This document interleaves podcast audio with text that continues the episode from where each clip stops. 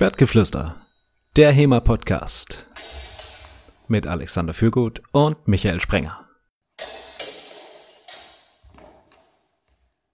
Liebe Hörerinnen, liebe Hörer, die erste Folge Schwertgeflüster im Jahr 2024 direkt mit Breaking News.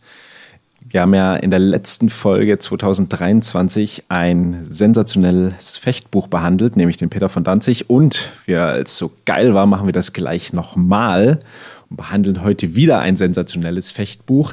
Aber es gibt eine Besonderheit, es ist ein modernes Fechtbuch, nämlich der Schielhau im Detail. Und der Fechtmeister, der es verfasst hat, sitzt mir virtuell gegenüber in Ulm, Alexander Fürgut. Hast du schön moderiert, Michael. Also ich bin ja erstmal begeistert, dass das Buch jetzt den Titel Der Schielhau im Detail trägt. Ich habe das ja hier immer schon so ein bisschen unterschwellig verbreitet. Ähm, und die, du hast ja abstimmen lassen in ja, der, genau. in der HEMA Community, wie der Titel sein soll. Und es ist wirklich der Schielhau im Detail geworden. Wie es dazu generell kam, was alles in diesem Buch steht, warum der Schielhau, wie man ein modernes Fechtbuch schreibt und ähm, veröffentlicht und publiziert und was es vielleicht mit historischen Fechtbüchern zu tun hat, das erfahrt ihr heute. Also bleibt dran.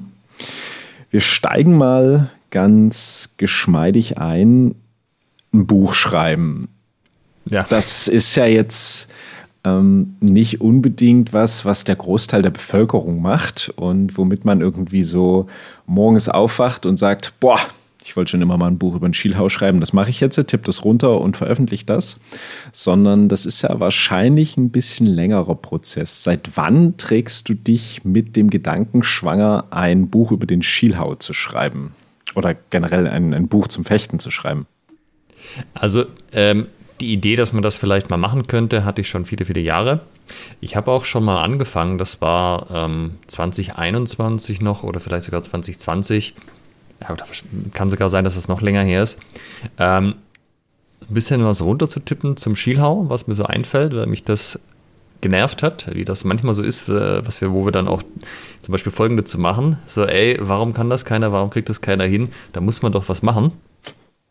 Und dann habe ich da mal was getippt. Und das habe ich dann erstmal nochmal liegen lassen, eine ganze Zeit lang. Weil es war dann halt so der Punkt, ja, du kannst, kannst du mit dem Schillau anfangen. Ich meine, wenn du das chronologisch machst, dann wäre doch eigentlich der Zornhauer das erste. Und überhaupt, ja, so ein Buch, das ist schon krass viel Aufwand. Äh, willst du das wirklich machen? Also ist das wirklich eine gute Idee? Ist das sinnvoll? Also da gab es dann viele Dinge, die dagegen gesprochen haben und so. Und äh, um, um das gleich mal vorwegzunehmen, ich möchte jetzt die traditionellen Worte eines Erstautors oder Jungautors aussprechen. Ich dachte, es wäre bedeutend weniger Aufwand, als es dann tatsächlich war. Ja, sehr schön. Wir haben ja beide vorhin festgestellt, wir haben auch selber schon Bücher geschrieben nämlich äh, eine Diplomarbeit und äh, ja. ich dann auch nochmal eine Doktorarbeit. Und bei meiner Doktorarbeit, die musste ich auch dann nochmal verlegen lassen. Also die ging dann auch in den Druck. Könnt ihr übrigens auch bei Amazon äh, käuflich erwerben für, glaube ich, 33 Euro, falls euch das interessiert. Ähm, so im ich Bereich. Ich muss aber auch kurz das Thema sagen. Ja, ähm, boah, äh, der Scheiße, jetzt muss ich selber nachgucken, dass ich das.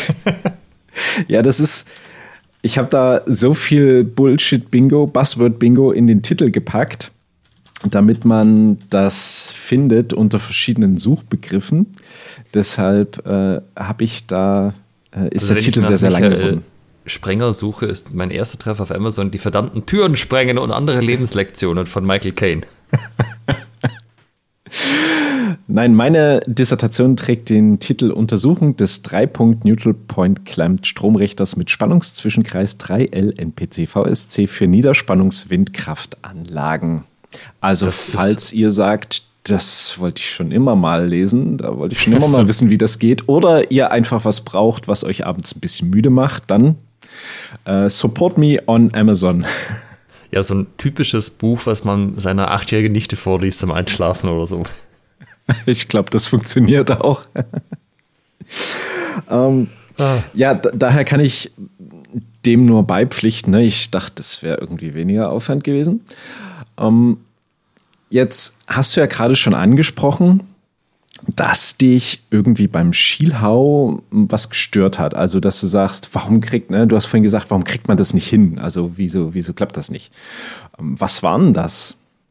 Also im Endeffekt ist das halt der Hau, den ich am liebsten eingesetzt habe und mit dem ich auch sehr viel schöne Treffer gemacht habe. Also mit schön meine ich, ja, also wirklich so, der andere läuft einem voll aufs Schwert, man wird nicht getroffen, man ist völlig sicher, der andere kann nichts mehr weitermachen. Und wenn du dich so umschaust in der Community generell, also sowohl in Deutschland, aber auch im Ausland, ähm, Twerhau können, kann fast jeder so. Also nicht jeder gleich gut, ja, aber da gibt es einen Haufen Leute, die echt gute Twerhau machen. Ähm, Zornhau sieht auch nicht so gut aus, aber da ist auch schon noch, gibt es ein paar Leute, die ihn ganz gut können. Stiche sowieso. Und wenn du das durchgehst, dann gibt es einfach ein paar Sachen, die rausstechen, dass die halt sehr, sehr selten äh, genutzt werden.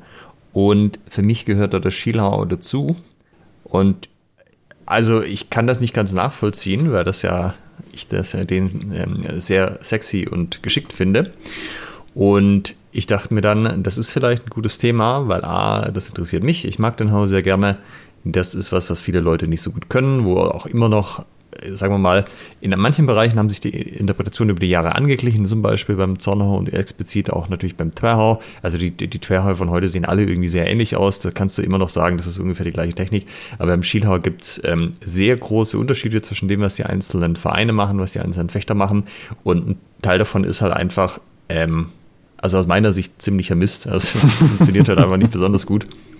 Und dann dachte ich mir, ja, vielleicht könntest du da was zu machen. Aber ich muss auch gleich sagen, die ursprüngliche Idee war eigentlich nicht, ähm, so ein großes Buch zu machen, weil ähm, ich habe mal ein Buch von Guy Winzer gelesen, wo auch so ein, oder ein Blogbeitrag war das, glaube ich, wo halt auch so ein bisschen was über den ähm, Schreibprozess berichtet. Und er meinte halt, naja, so ein komplettes Buch zu schreiben, das ist ein Riesending, aber er hat dann einfach so kleine Teile aus dem, was am Ende ein Buch werden sollte, einfach gesagt, hey, ich nehme mir ein Thema raus, schreibe dann ein kurzes E-Book dazu, pack das irgendwie für 2,99 auf Amazon und wenn ich dann sechs davon habe, dann fasse ich die zum richtigen Buch zusammen und mache dann Editing, dass das alles besser funktioniert. Und so habe ich mir das eigentlich auch gedacht, so, ey, du könntest einfach mal mit einer Technik anfangen, gucken, Liegt dir überhaupt das Thema Schreiben? Also macht dir das Spaß? Hast du da irgendwie Bock drauf? Einfach mal so ein kleines Ding, aber nicht nach der Hälfte abbrechen und auf dem Rechner liegen lassen und dann nie veröffentlichen, wie das ja wahrscheinlich 90 Prozent der Autoren machen oder 99 Prozent, sondern ein kleines Ding, aber das von Anfang bis Ende durchziehen, dann kennst du den Prozess und dann kannst du überlegen, ob du das nochmal machen willst. Es ist dann ähm, ein bisschen eskaliert, was den Umfang angeht. That escalated quickly. Ja, ähm, und dementsprechend gibt es jetzt ein ziemlich großes Buch zum Schielhau. Äh, also das mit dem kleinen Buch hat nicht geklappt, aber trotzdem habe ich es sozusagen auf ein Ding runtergebrochen und das von Anfang bis Ende einmal durchexerziert. Was würdest du sagen, so das, der, war, das, war der Kernpunkt, dass du das nicht so auf so ein 2,99 E-Book runterbrechen konntest? Denn ich sag mal, könntest du jetzt auch sagen, machst einen Schielhau, erklärst den eben so, wie du das machst, so von A bis Z, gibst dann eben vor, wann, wo die Klinge steht, deine Beine, dein Körper und hast dann eine Abfolge, bla bla bla, vielleicht noch ein paar Fotos dazu, bam, Schielhau. Ja.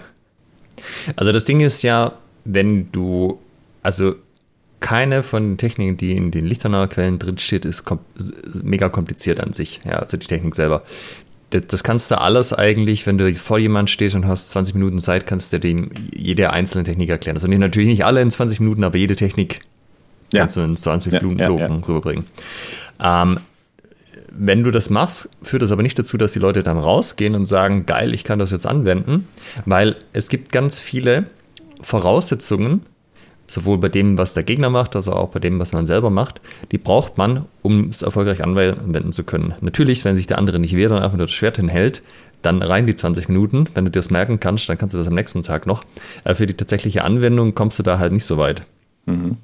Also das fängt bei so Sachen an wie deiner eigenen Körperstruktur, ja, weil wenn du keine gute Körperstruktur hast oder keine ähm, Körperstruktur, die dir ein wiederkehrendes Ergebnis gibt, dann funktioniert halt manchmal, manchmal funktioniert es nicht. Und wenn halt Sachen nur manchmal funktionieren, fängst du nicht an, die oft genug einzusetzen, dass du dich da wirklich drauf verlassen kannst. Also ja, wenn es jedes dritte Mal klappt, dann hast du nicht so ein Gefühl von, ja, das ist eine gute Technik, die mache ich jetzt irgendwie immer und da hänge ich mich rein und äh, da habe ich ein gutes Gefühl bei. Mhm. Und das geht dann auch weiter, was die Taktik und Strategie angeht. Also du kannst halt in bestimmten Situationen manche Sachen machen und andere nicht. Und wenn du das aber selber nicht erkennst oder dir das noch nie jemand erklärt hat, dann stolperst du da halt einfach durch und denkst du, hä, hätte doch jetzt eigentlich klappen müssen, aber hat nicht. Ja, Scheißtechnik hier, wer soll denn das? Mhm, okay. Und dein Ziel war jetzt schon eine, ich nenne es jetzt mal eine Anweisung zu schreiben, die man hernehmen kann, wo man danach sagt, ah, okay, so bringe ich das auch zum Funktionieren. Ja, also ich habe quasi alles, was du an Voraussetzungen brauchst und alles so drumherum, um den Schielhau, mit in das Buch gepackt. Ähm, also jetzt nicht auf so einer Ebene, jemand ist das erste Mal beim Fechten und du musst ihm beibringen, so hältst du das Schwert, das ist die Spitze, so machst du überhaupt einen Schritt. Mhm. Aber schon so, dass alles, was du für den Schienhau selber brauchst, erklärt wird. Körperstruktur, Taktik, Strategie, ähm, häufige Probleme, natürlich auch Blick, äh, wie hat das mit der Quelle, also wie passt das, was ich mache, zu dem, was in der Quelle steht, diese ganzen Sachen. Das ist natürlich ein Stück weit überlappt zu dem, was du in vielen anderen Techniken auch brauchst. Ja, also so Grundlagen der Körpermechanik ändern sich ja nicht. Mhm. Aber halt alles in Bezug direkt, was du für den Skilauer eben oder was es gut wäre zu wissen, wenn du mit dem Skilauer erfolgreich sein möchtest. Okay. Und du hast dann irgendwann gesagt, ich kann den Skilhau so gut, andere kriegen das nicht so hin. Das ist irgendwie also ist das so ein bisschen aus einem Unverständnis geboren? Du hast das ja vorhin schon so gesagt, warum? Warum klappt das nicht? Also was denkst du denn ist äh, der Grund, dass du den besser, ich, ich nenne es jetzt mal so, besser verstehst, ja. besser umsetzen, eine, eine, eine Variante für dich gefunden hast, die sich in einem kompetitiven Kontext besser unterbringen lässt, sagen wir es so, äh, als die, als der Großteil der, der anderen Gruppen? Also ich denke eben, es liegt an diesem Wissen drumherum, weil die Technik alleine, wie gesagt, da gibt es auch äh, scheußliche Interpretationen, die dann einfach nicht gut funktionieren. Aber selbst die, die eine okay Interpretation haben, da fehlt halt immer irgendwas an so ein paar Punkten. Und ich habe mich halt sehr viel damit beschäftigt und wahrscheinlich halt mehr als die meisten. Und man muss ja auch immer bedenken, es kommen ja auch ständig neue Leute nach. Und ich habe das Gefühl gehabt, auch die also ich war für mich auch an so einem Punkt, wo ich mir dachte, hey, ich könnte das doch jetzt einfach mal aufschreiben, dass zukünftige Generationen da auch davon profitieren können, weil es muss ja nicht jeder bei Null wieder anfangen, das für sich nochmal neu lernen und diese ganze Erfahrung machen, sondern du möchtest ja nicht immer auf den Schultern von Giganten stehen und das für dich auch, ähm, also einfach die Abkürzung nehmen können, so ein bisschen. Ja. Also am Ende kamen so zwei Sachen zusammen. Das eine war eben dieses, ich habe ein Buch gelesen, das hieß äh, oder heißt Write Useful Books. Ne? Mhm. Da geht es darum, wie man nützliche Bücher schreibt. Und ähm, es ist so ein bisschen auch ein Selbsthilfebuch für so zweifelnde Autoren. Soll man es machen, soll man es nicht machen, was soll man machen und so. Und die haben halt genauso Sachen geschrieben, hey, Du kannst einfach das schreiben, worauf du Bock hast. Du musst nicht irgendwie bei A anfangen und dann zu B weitergehen. Wenn dich B mehr interessiert, fang einfach damit an. Wenn dich Z mehr interessiert, fang damit an. Du kannst den Umfang und das Thema des Buchs genauso festsetzen, wie du Bock drauf hast. Ja, lass dich da einfach nicht stressen von dem, was irgendwie, was man denken würde, was die logische Reihenfolge wäre. Aber gleichzeitig testen, testen, testen und gucken, ob das bei den Leuten auch wirklich ankommt. Ah, okay. Und wie hast du das gemacht, dieses Testen, Testen, Testen? Äh, gleich, das war der eine Aspekt. Ah ja, okay. Mhm. Und der zweite war ja, das hat man ja auch im Podcast schon behandelt, ich habe ja ähm, de facto aufgehört, aktiv Langschwert zu fechten. Ich fechte mhm. jetzt selber nur Rapier äh, und unterrichte halt Langschwert. Und da dachte ich mir halt auch, naja, das wäre ja eigentlich ein guter Moment, sowas zu machen, weil es wird ja jetzt nicht so sein, dass ich da jetzt irgendwie noch so richtig krasse Entwicklungssprünge drin habe, weil A, ich äh, fechte das nicht mehr aktiv. Das heißt, ich kann da nicht mehr so viel dran arbeiten mhm. und die Sachen ausprobieren. Und B, es war eh schon zu beobachten, dass sich in den letzten Jahren auch vorher nicht mehr so viel getan hat. Ja, also, dass die Integration auf so einer stabilen Basis auch steht, dass man sagen kann, da gehst du jetzt mal raus. Und das waren so die zwei Sachen, die so zusammengekommen sind, was dann den Push mir auch gegeben hat, zu sagen, doch, ich mache jetzt wirklich das Ding und schreibe das Ding runter. Also ich äh, beende jetzt mal mein Lebenswerk zum Langschwertfechten sozusagen. Lebenswerk, weiß ich nicht, aber zumindest es ist so ein Kapitel, was sich da einfach auch so ein Stück weit schließt. Ja, und mhm. da kann man da auch ein bisschen sagen, gut, ähm, das, was ich sagen wollte, habe ich jetzt gesagt. Passt für mich. Ich erkläre es jetzt nicht nochmal, du kaufst jetzt mein Buch. Genau. Übrigens als Hardcover erhältlich bei Amazon für 44,99 und als Taschenbuch für 24,98. Ja. Äh, Links findet ihr natürlich bei uns in den Show Notes. Werden wir dann auch nochmal nachher im Detail drauf eingehen, wie es zu diesen beiden Versionen kommt, äh, wo die herkommen und ähm, ja, warum Genau, es die in testen- dieser Form gibt. Testen wolltest wissen, oder? Genau, wie hast du getestet? Also ich habe im Endeffekt alles getestet. Ja, ich habe den Titel getestet, ich habe das Cover getestet, ich habe den Preis getestet, aber vor allem natürlich den Inhalt. Und das ist auch so vom Vorgehen her, wie Write Useful Books das beschreibt. Ähm, sobald du was hast, geh raus und teste es mit Leuten. Also im einfachsten Fall, du kannst denen erzählen, was du vorhast und gucken, was für die Rückmeldungen sind. Oder du hast halt was Konkretes, was schon geschrieben ist und kannst Leute darüber gucken lassen und deren Feedback einsammeln. Ähm, was du natürlich nicht willst in der frühen Phase ist, dass die Leute dir Rechtschreibfehler und Grammatik korrigieren oder Kommasetzung. Das bringt gar nichts, weil du, wenn du noch überhaupt nicht weißt, ob der Teil überhaupt drin bleibt, dann brauchst du da keine Rechtschreibfehler korrigieren. Ja. Ja, sondern es geht um inhaltliches Feedback. Und explizit so Sachen, wo die Leute halt sagen, hey, ich check den, den Abstand hier nicht, keine Ahnung, oder hey, ich sehe das komplett anders, was soll denn der Kram hier? Aber auch implizit, wie, lang, wie weit lesen denn die Leute überhaupt? Ja, also wenn keiner im letzten Kapitel irgendwie Kommentare macht, dann ist wahrscheinlich, hat keiner so weit gelesen. Ja, okay. Und im Endeffekt, also ich am Anfang habe ich es über einen Google Doc gemacht, ähm, quasi als ich die allererste Fassung fertig hatte. Und also schreiben muss man dazu sagen, wer das nicht kennt, das läuft zu, du machst eine Fassung, die ist komplette Grütze, dann arbeitest du halt so lange an dieser Fassung, bis sie irgendwann okay ist und dann, wenn du noch länger dran arbeitest, wird sie irgendwann gut. Mhm, okay. Genau, und dann lässt Und du die Leute da drauf, gibst du denen entsprechende Anweisungen, was sie eigentlich machen sollen, nämlich dass es um inhaltliches Feedback gibt, geht und dann guckst du, wie weit lesen sie, was machen sie für Kommentare, wie schaut's aus, was wird angemerkt, was kannst du für die nächste Version besser machen. Jetzt haben wir ja auch eine Folge zum Feedback einholen gemacht. Das heißt, da würde mich jetzt interessieren, bist du einfach auf die Leute zugegangen, hast gesagt, hier guck mal, das ist mein Entwurf und gib mir mal inhaltliches Feedback dazu. Oder hast du es ein bisschen systematischer, strukturierter gemacht? Also im Endeffekt habe ich gesagt, wer hat Interesse dran, wer möchte da äh, Beta-Leser sein. Und dann gab es quasi am Anfang vom Dokument so einen kleinen Abschnitt. Folgendermaßen funktioniert das. Ja, es geht eben, dass es nicht um Rechtschreibfehler, Kommasetzungen, Abschnitte, sowas geht, sondern wirklich rein um Inhaltliches. Bitte markier die Stellen, wo du äh, dir du nicht folgen kannst, die du nicht verstehst, wo du es anders siehst und die Sachen, die dir besonders nützlich erscheinen, wo du was draus gelernt hast. So, entweder machst du einen Kommentar ran oder Google Docs kannst ja auch so Smileys machen, ja, so Lacht-Smiley für finde ich gut, Fragezeichen für verstehe ich nicht so.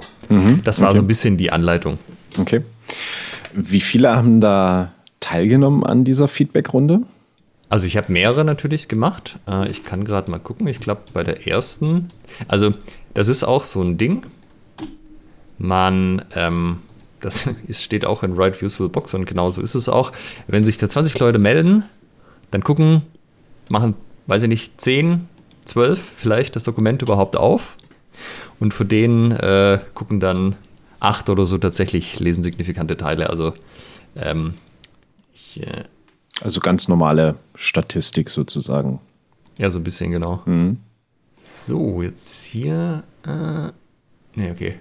Also ich sehe es, ich finde es gerade nicht die allererste Version von letztem Jahr, aber ich dachte, es wären so knappe, also knappe 10, 12 Leute hatten dann am Ende wirklich im Dokument auch Anmerkungen gemacht. Bei der ersten Version.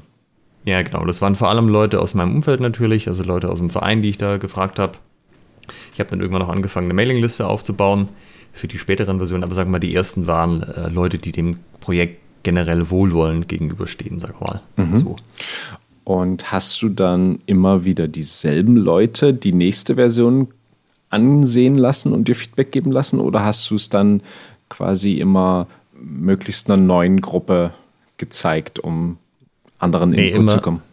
Es waren immer möglichst neue Leute. Es gab ein paar, die waren ähm, zweimal quasi dann dabei, weil die einfach gesagt haben, sie würden die nächste Version gerne nochmal lesen. Und dann habe ich mir gedacht, gut, das schadet ja auch nicht. Äh, wo Write Useful Books vorwarnt, ist, wenn die Leute so oft reingucken lassen, korrigieren die irgendwann nur noch Rechtschreibfehler und das bringt halt nichts. Hm. Und dementsprechend, also es war schon immer der Versuch, da neue Leute dann auch zu kriegen, die einfach auch mit einem frischen Blick an das Ganze rangehen, weil du willst ja eigentlich auch nicht, dass die das anhand von dem bewerten, dass jetzt irgendwie die letzte, die erste Version war kompletter Mist, die zweite Version war vielleicht dann ganz okay, dass sie sich denken, ja, ist schon besser geworden, sondern du willst, dass Leute halt da drauf schauen, keine Vorerfahrung haben und wenn es halt irgendein Abschnitt nicht gut ist, dir das einfach sagen. Ja. Das ist ganz witzig, weil äh, jetzt, wo du es so beschreibst, das habe ich bei meiner Diplomarbeit und bei meiner Doktorarbeit genauso gemacht. Also ich habe das dann immer äh, nicht allen Leuten immer gezeigt, sondern bin dann von Version zu Version immer zur nächsten Person gegangen. Also der, der Kreis der Leute, die das da gelesen haben, ist natürlich äh, eingeschränkt, aber äh, da hat man nicht so ein breites Publikum. Ja. Aber ich habe das genauso gemacht und das auch super als super sinnvoll empfunden. Ja, also man muss halt ein bisschen zwischen den Zeilen lesen. Das ist ja so, wie wir es bei anderen Stellen auch schon hatten, was Feedback geben angeht. Die Leute sind, also die Leute erkennen das Problem. Sie sind halt, also die Lösungen, die sie vorschlagen, passen halt meistens nicht so richtig gut. Ja, da muss man natürlich trotzdem selber sich überlegen, was eine passendere Lösung wäre. Also ähm, ich gebe dann ein Beispiel. Es, hatte, es hatten irgendwie eins, zwei Leute, glaube ich, angemerkt, hey, ich verwende hier ganz schön viele Fachbegriffe, ich könnte doch einfach hinten so einen Kodex hinmachen. Mhm. Ähm, so wie wir es ja auch im 44a8 hatten. Ja. Jetzt muss man natürlich dazu sagen, das ist ein Riesenaufwand, sowas zu machen. Man muss sich halt immer überlegen, was nehme ich mit rein, was nehme ich nicht mit rein, habe ich alle Fachbegriffe und so, dann nochmal den Text hundertmal durchforsten. Ähm, ich habe was anderes gemacht. Ich habe einfach alle Fachbegriffe rausgeworfen, die überhaupt nicht notwendig waren. Okay. Also ich hatte zum Beispiel so Sachen drin, dass ich mal in so einem Halbsatz gesagt habe, ja übrigens ist es gleich hier wie beim Zornhau, da gilt das auch oder das gleiche wie beim Absetzen. Mhm. Und das habe ich einfach alles samt und sonders gestrichen, weil eigentlich ist das nicht wirklich viel Mehrwert, hatte mit dem Schieler auch nichts zu tun. Oder zum Beispiel habe ich aufgehört, vom äh, Ort zu reden, dass man mit dem Ort des Schwerts irgendwas macht. Das ist einfach die Spitze und fertig. Ja, also ich habe ah, ja. quasi nochmal gezielt versucht, die Sprache an sich einfach zu vereinfachen, möglichst viele Fachwörter auch zu vermeiden. Mhm. Und ja, an der Stelle halt über das versucht, dass die, der Codex am Ende gar nicht notwendig ist, weil das ist keine gute Usability. Wenn du ein Wort liest, dann musst du wieder zurück nach hinten blättern, irgendwas suchen, wieder zurückblättern. Mhm, Besser ja, ist es absolut. ja, wenn du in dem Fluss bleiben kannst. Absolut. Äh, bin ich mal gespannt, ob es da einen Shitstorm gibt, wenn du da Spitze statt Ort schreibst. Das, äh, für gut hat er gar keine Ahnung, da noch nie ein Fechtbuch gelesen. Das heißt Ort. Wird man sehen, ja. Also du hast dann die ganzen, die ganzen Versionen getippt und zum Feedback gegeben und dann aus dem Feedback was gemacht, neue Versionen gemacht und irgendwann gab es dann einen Punkt, wo du sagst, jetzt bist du zufrieden, da war dann das Feedback nicht mehr so groß. Also wo, was hat den ausschlaggebenden Punkt ausgemacht, dass du gesagt hast, das ist jetzt hier die finale Version? Also das eine ist, ich habe mir selber eine Deadline gesetzt. Das okay. kennst du sicherlich als Mentaltrainer, dass man da nicht äh, rumdamelt, sondern auch tatsächlich an dem Projekt arbeitet. Man nutzt die Zeit, die man hat. Genau. Und ich hatte äh, letztes Jahr im Oktober war das, glaube ich, da gab es ja dieses Herbst-Gathering. Da habe ich einen Workshop zum Schielhau gemacht, habe öffentlich angekündigt, dass ich an diesem Buch arbeite, habe auch ähm, Mailing gesagt, ich habe eine Mailingliste, habe die Leute ihre E-Mail-Adressen hinterlassen, äh, also auf den Zettel schreiben lassen, dass ich hinterher mit, mit der Mailingliste starten konnte. Und da habe ich gesagt, Leute, das Buch kommt 2023 raus. Mhm. Ja, und damit hatte ich eine Deadline. Das habe ich dann am nächsten Tag auch nochmal schön auf Social Media überall gesagt. Ey Leute, ich arbeite am Buch. Arbeitstitel Schielheim im Detail. Das kommt 2023 raus. So. Also ich hatte die Absicht, das auch zu tun, habe auch entsprechend dann zurückgerechnet, okay, von Jahresende, da gibt es ja noch diverse Dinge, die man tun muss, selbst wenn der Text weitestgehend fertig ist. Ähm, wann muss ich da welchen Schritt haben? Aber es ist umgekehrt auch so natürlich, die, der Text ändert sich mit der Zeit immer weniger. Mhm. Also zum Beispiel bei der ersten Version bis zur nächsten, da gab es halt komplette Kapitel, die sind rausgeworfen worden oder sind dazugekommen. Ja. Und irgendwann ist es arbeitest du halt in kleineren Bereichen. Ja. Irgendwann ist es so ein, hey, hier, klar, der Abschnitt hier könnte noch ein bisschen besser sein und der, hm, vielleicht schreibe ich hier noch einen halben Satz dazu und so. Und wenn auf der Ebene bist, dann bist du eigentlich schon kurz vor Veröffentlichung, also zumindest war das jetzt mein Eindruck. Mhm. Und dann habe ich quasi noch gesagt, ich, ähm, das war ja, ja, sagen wir mal, so eine semi-öffentliche Beta dann ganz am Ende, da habe ich nochmal die Mailingliste angeschrieben, wo so knappe 50 Leute draufstehen. Ich habe es auf Facebook gepostet, ich habe es beim Verein nochmal gepostet, ich habe es über unseren Schwertgeflüster Discord-Channel geteilt und habe einfach jeden, der wollte, da nochmal raufgelassen zum Feedback geben. Und das, was da dann noch ein Feedback kam, habe ich dann nochmal eingearbeitet, aber da habe ich auch schon gemerkt, die Leute haben viel weiter gelesen als bei den ersten Versionen. Das Feedback, was kam, war auch nicht so ähm, ich check hier überhaupt nichts, was ich, ich, bin für völlig lost, sondern ja, okay, interessanter Punkt. Ähm, den, den Satz verstehe ich nicht ganz, was so anstatt den kompletten Abschnitt, mit dem kann ich nicht anfangen. mhm. Also du hast dann auch für dich gemerkt, dass die Qualität deiner neuen Version deutlich höher ist als der vorhergehenden. Genau, und ich habe zum Beispiel auch immer bei den frühen Betas gefragt, so, also war quasi die Abschlussfrage, wenn es die Leute gelesen hatten und, äh, und, haben sie, oder halt nach einer Weile haben sie das per E-Mail gekriegt, hey, wenn ich jetzt nochmal den Text kürzen müsste, welche 20% vom Text soll ich rauswerfen und welche 20% soll ich unbedingt drin lassen. Mhm. Und irgend, am Anfang war es halt so, das Rauswerfen waren dann so Teile, wo ich dann schon gemerkt habe, ja, okay, wahrscheinlich sind die echt nicht hundertprozentig notwendig. Man könnte die rausnehmen, sind nicht die stärksten Teile. Und gegen Ende war es dann halt irgendwann so, dass Leute gesagt haben, also ich wüsste nicht, was du da noch rauswerfen sollst. Also mhm. das ist alles, alles muss genau so sein, wie es drin ist. Wenn es unbedingt sein muss, hier so ein Unterkapitel, aber komplettes Kapitel oder mehrere Seiten raus, nee, da sehe ich nichts. Mhm. Jetzt hast du ja nicht nur Text da drin, also das ist ja nicht nur eine Beschreibung, sondern du hast auch Bilder. Ja. Wie bist du denn zu den Bildern gekommen? Also rein erstmal von dem, von dem Akt des Fotografierens an sich und der, der Vorbereitung dazu. Also äh, man kann natürlich sagen, ja, wir nehmen jetzt mal Fotos auf, wie ich einen Schielhau mache.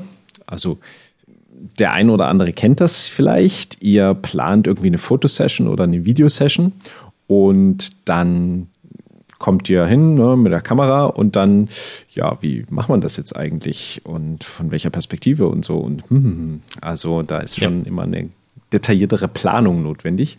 Wie bist du da rangegangen? Ja, also ich habe tatsächlich die ersten Versionen vom Text ohne Bilder getestet. Mhm. Und da kam dann auch regelmäßig als Feedback, also hier wäre echt hilfreich, ein Bild zu haben, so. Mhm. Und ich hatte von Anfang an schon geplant, Bilder mit reinzunehmen, aber äh, der Text musste halt schon relativ weit sein, weil sonst mache ich Bilder, merke dann am Ende, es reicht gar nicht, ich brauche irgendwie noch mehr, brauche irgendwie weniger. Mhm. Ja, und wenn ich nur die Hälfte der Bilder habe, die ich dann am Ende brauche oder umgekehrt, ich habe zu wenig Bilder für das, was ich am Ende am Text habe, das wäre halt nicht gegangen. Das heißt, die Leute mussten am Anfang, also ich musste schon einige Versionen quasi testen, rein mit Text. Und der Text war entsprechend schon relativ weit. Das heißt, ich konnte eigentlich durchgucken und sagen, okay, ich habe hier bestimmte Sequenzen, ich habe hier bestimmte Sachen, die ich zeige, ich habe bestimmte Übungen, die ich mit drin habe. Und dann habe ich eine, im Endeffekt eine Liste gemacht, ja. Also Foto ähm, X, Foto Y, Abfolge mit Foto A, B, C, D, E. Und habe das für mich rausgeschrieben, auch so von den Perspektiven gleich. Ähm, hier am besten beide im Bild. Hier muss irgendwie so von so über die Schulter quasi sein. Und am Endeffekt ist es aber natürlich trotzdem so, du kannst nicht jedes Bild jetzt komplett im Detail irgendwie durchchecken zur Wahl. Ja, wenn die unbearbeitet sind, sieht das ja, wirkt das ja auch nicht so, wie es am Ende dann wirklich bearbeitet aussieht. Ja. Das heißt, du brauchst einfach einen Fotografen, der sich mit dem Kram auch auskennt. Ja. Und haben mir auch so ein bisschen überlegt, wen könnte man da nehmen, wen könnte man fragen. Gleich könnte zu irgendjemand in Ulm ins Fotostudio gehen, aber wenn der halt nicht weiß, wie man Schwerter fotografiert, das ist ja auch nicht ganz trivial. Ja. Weil die reflektieren, dann hat man dunkle Kleidung an, das alles von der Belichtung her aufs Bild zu kriegen. Ähm, und ich bin da auf den Stefan Feichtinger zugegangen. Mhm. Hören unseres Podcasts ja auch bekannt. Wir haben ja mit ihm auch eine Folge zum Fotografieren gemacht, also zur Schwertfotografie. Ja. Und der hatte ja auch Erfahrungen mit Thematics, wie das ist, ähm, also wirklich auch so Technikabfolgen aufzunehmen. Und dann bin ich auf den Stefan zugegangen und habe gesagt, Stefan, wie sieht das aus? Du wärst mein Mann, hast du Bock? Der wohnt in Wien, das ist jetzt natürlich nicht gerade um die Ecke, aber wir haben es trotzdem hingekriegt, einen Termin auszumachen. Und ich bin da auch ähm, sehr froh darüber, dass der Stefan das gemacht hat, weil, also der Stefan ist ja auch beruflich Fotograf, ne? aber er könnte ja sagen, hey, von Wien da hoch nach Ulm, nee, ist okay, Alex. Lass, lass mal gut sein. Weil der weiß halt einfach, wie man weißt du, diese Grundsachen muss ich ihm halt einfach nicht sagen, so dass du zum Beispiel nicht die Schwerspitze abschneiden kannst, weil die halt super wichtig ist, für das viele Leute dran stehen, so Zeugs. Ja, ja. Ähm, dann habe ich mit dem Termin ausgemacht. Da war natürlich die Frage, wo macht man das Ganze? Es ist immer so, du kannst theoretisch draußen natürlich Fotos machen, aber dann regnet es an dem Tag, ist natürlich ungeil, vor allem wenn der jetzt nicht aus der Nachbarstadt angefahren kommt. Und im Endeffekt habe ich dann hier noch ein bisschen geguckt und habe ein äh, nettes Fotostudio gefunden, was quasi auch bei mir direkt um die Ecke ist. Die äh, hatten so ein bisschen so einen rustikalen Fabrikhallen-Flair. Mhm. Und das hat dann auch gut gepasst. Dann habe ich da quasi entsprechend gesagt, hey, ich würde das an dem Tag anbieten. Von der Uhrzeit bis der Uhrzeit ist der Stefan ähm, da gewesen. Sind wir rein, haben die Fotos gemacht, Liste abgearbeitet und hat dann tatsächlich auch äh, weitestgehend so funktioniert, wie ich mir das vorgestellt habe, von den Bildern her. Also, also, es war dann sozusagen der Stefan, du und noch eine Person, die dir als ähm, Modell diente quasi für äh, einen zweiten Fechter. Genau, da habe ich den ähm, Johannes genommen von uns aus dem Verein. Grüße gehen raus. Und ähm, Johannes deshalb, weil ich habe auch vorher schon ein bisschen mit dem Stefan telefoniert, was so ein bisschen vorher halt abgequatscht. Und Stefan meinte eine Sache so, ey, es kommt auf Bildern immer besser, wenn die Leute ähnlich groß sind. Ja. Finde so, mal jemand, Alex, der ähnlich groß ist wie du. genau, Alex, du bist 1,90. Wenn du da jetzt so einen 1,70 Fechter hast, das kommt irgendwie nicht so gut. Ja. Und das hat die Auswahl ein bisschen eingeschränkt, aber der Jo ist auch ähm, guter Fechter, bei uns auch Co-Trainer seit äh, diesem Jahr, glaube ich. Und hat dann einfach gepasst. Ja, das war so mein Wunschkandidat und auch der hatte gesagt, hey, passt für ihn, er kommt, kommt damit dazu und dann haben wir das gemacht.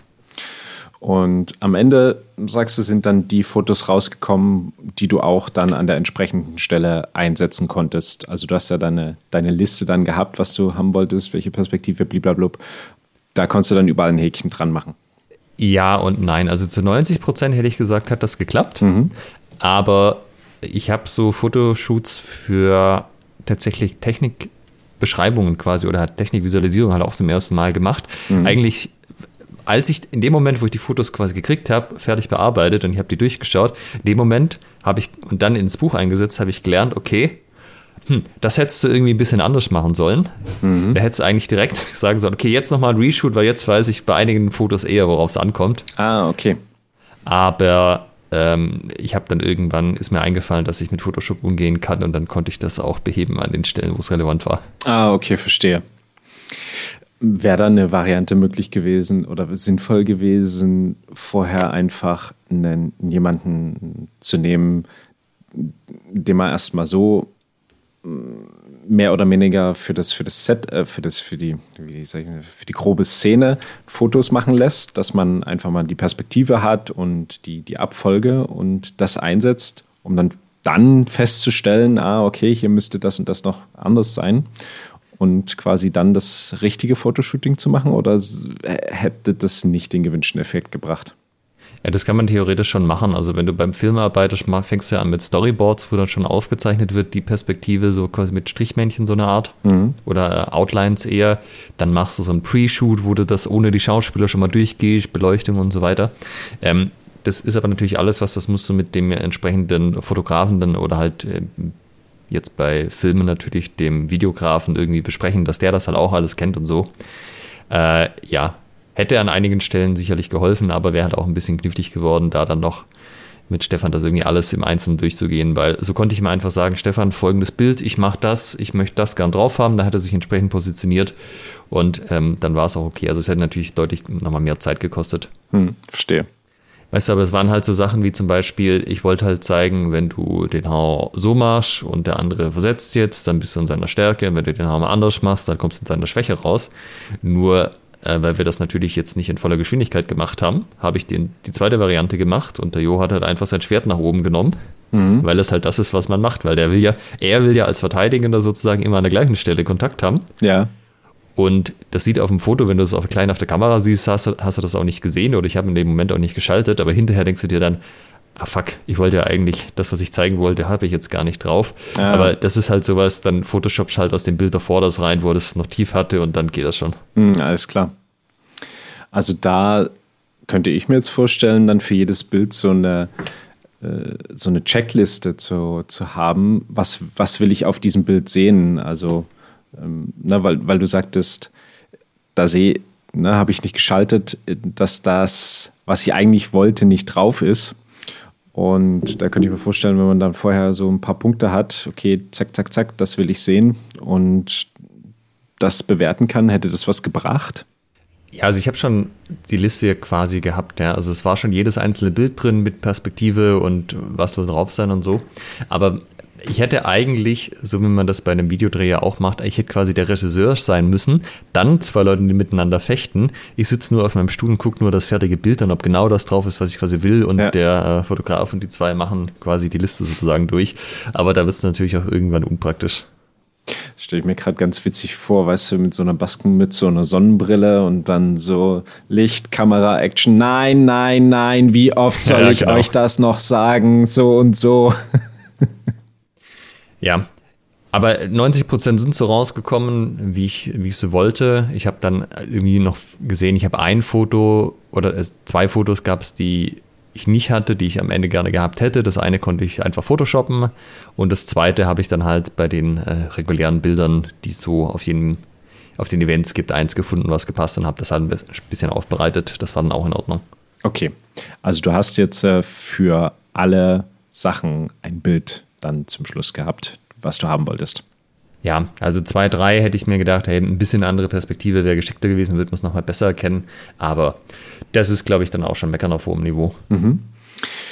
Das heißt, zu dem Zeitpunkt hast du deinen Text, du hattest die Bilder, hm, natürlich wahrscheinlich eine Struktur. Wie hast du es überhaupt gemacht? Ähm, in welchem, in welcher Software schreibt man überhaupt ein Buch? Hast du es in Word geschrieben? Das ist eine sehr gute Frage, Michael, weil äh, ursprünglich den Text, also quasi die erste Fassung geschrieben habe ich mit Scrivener.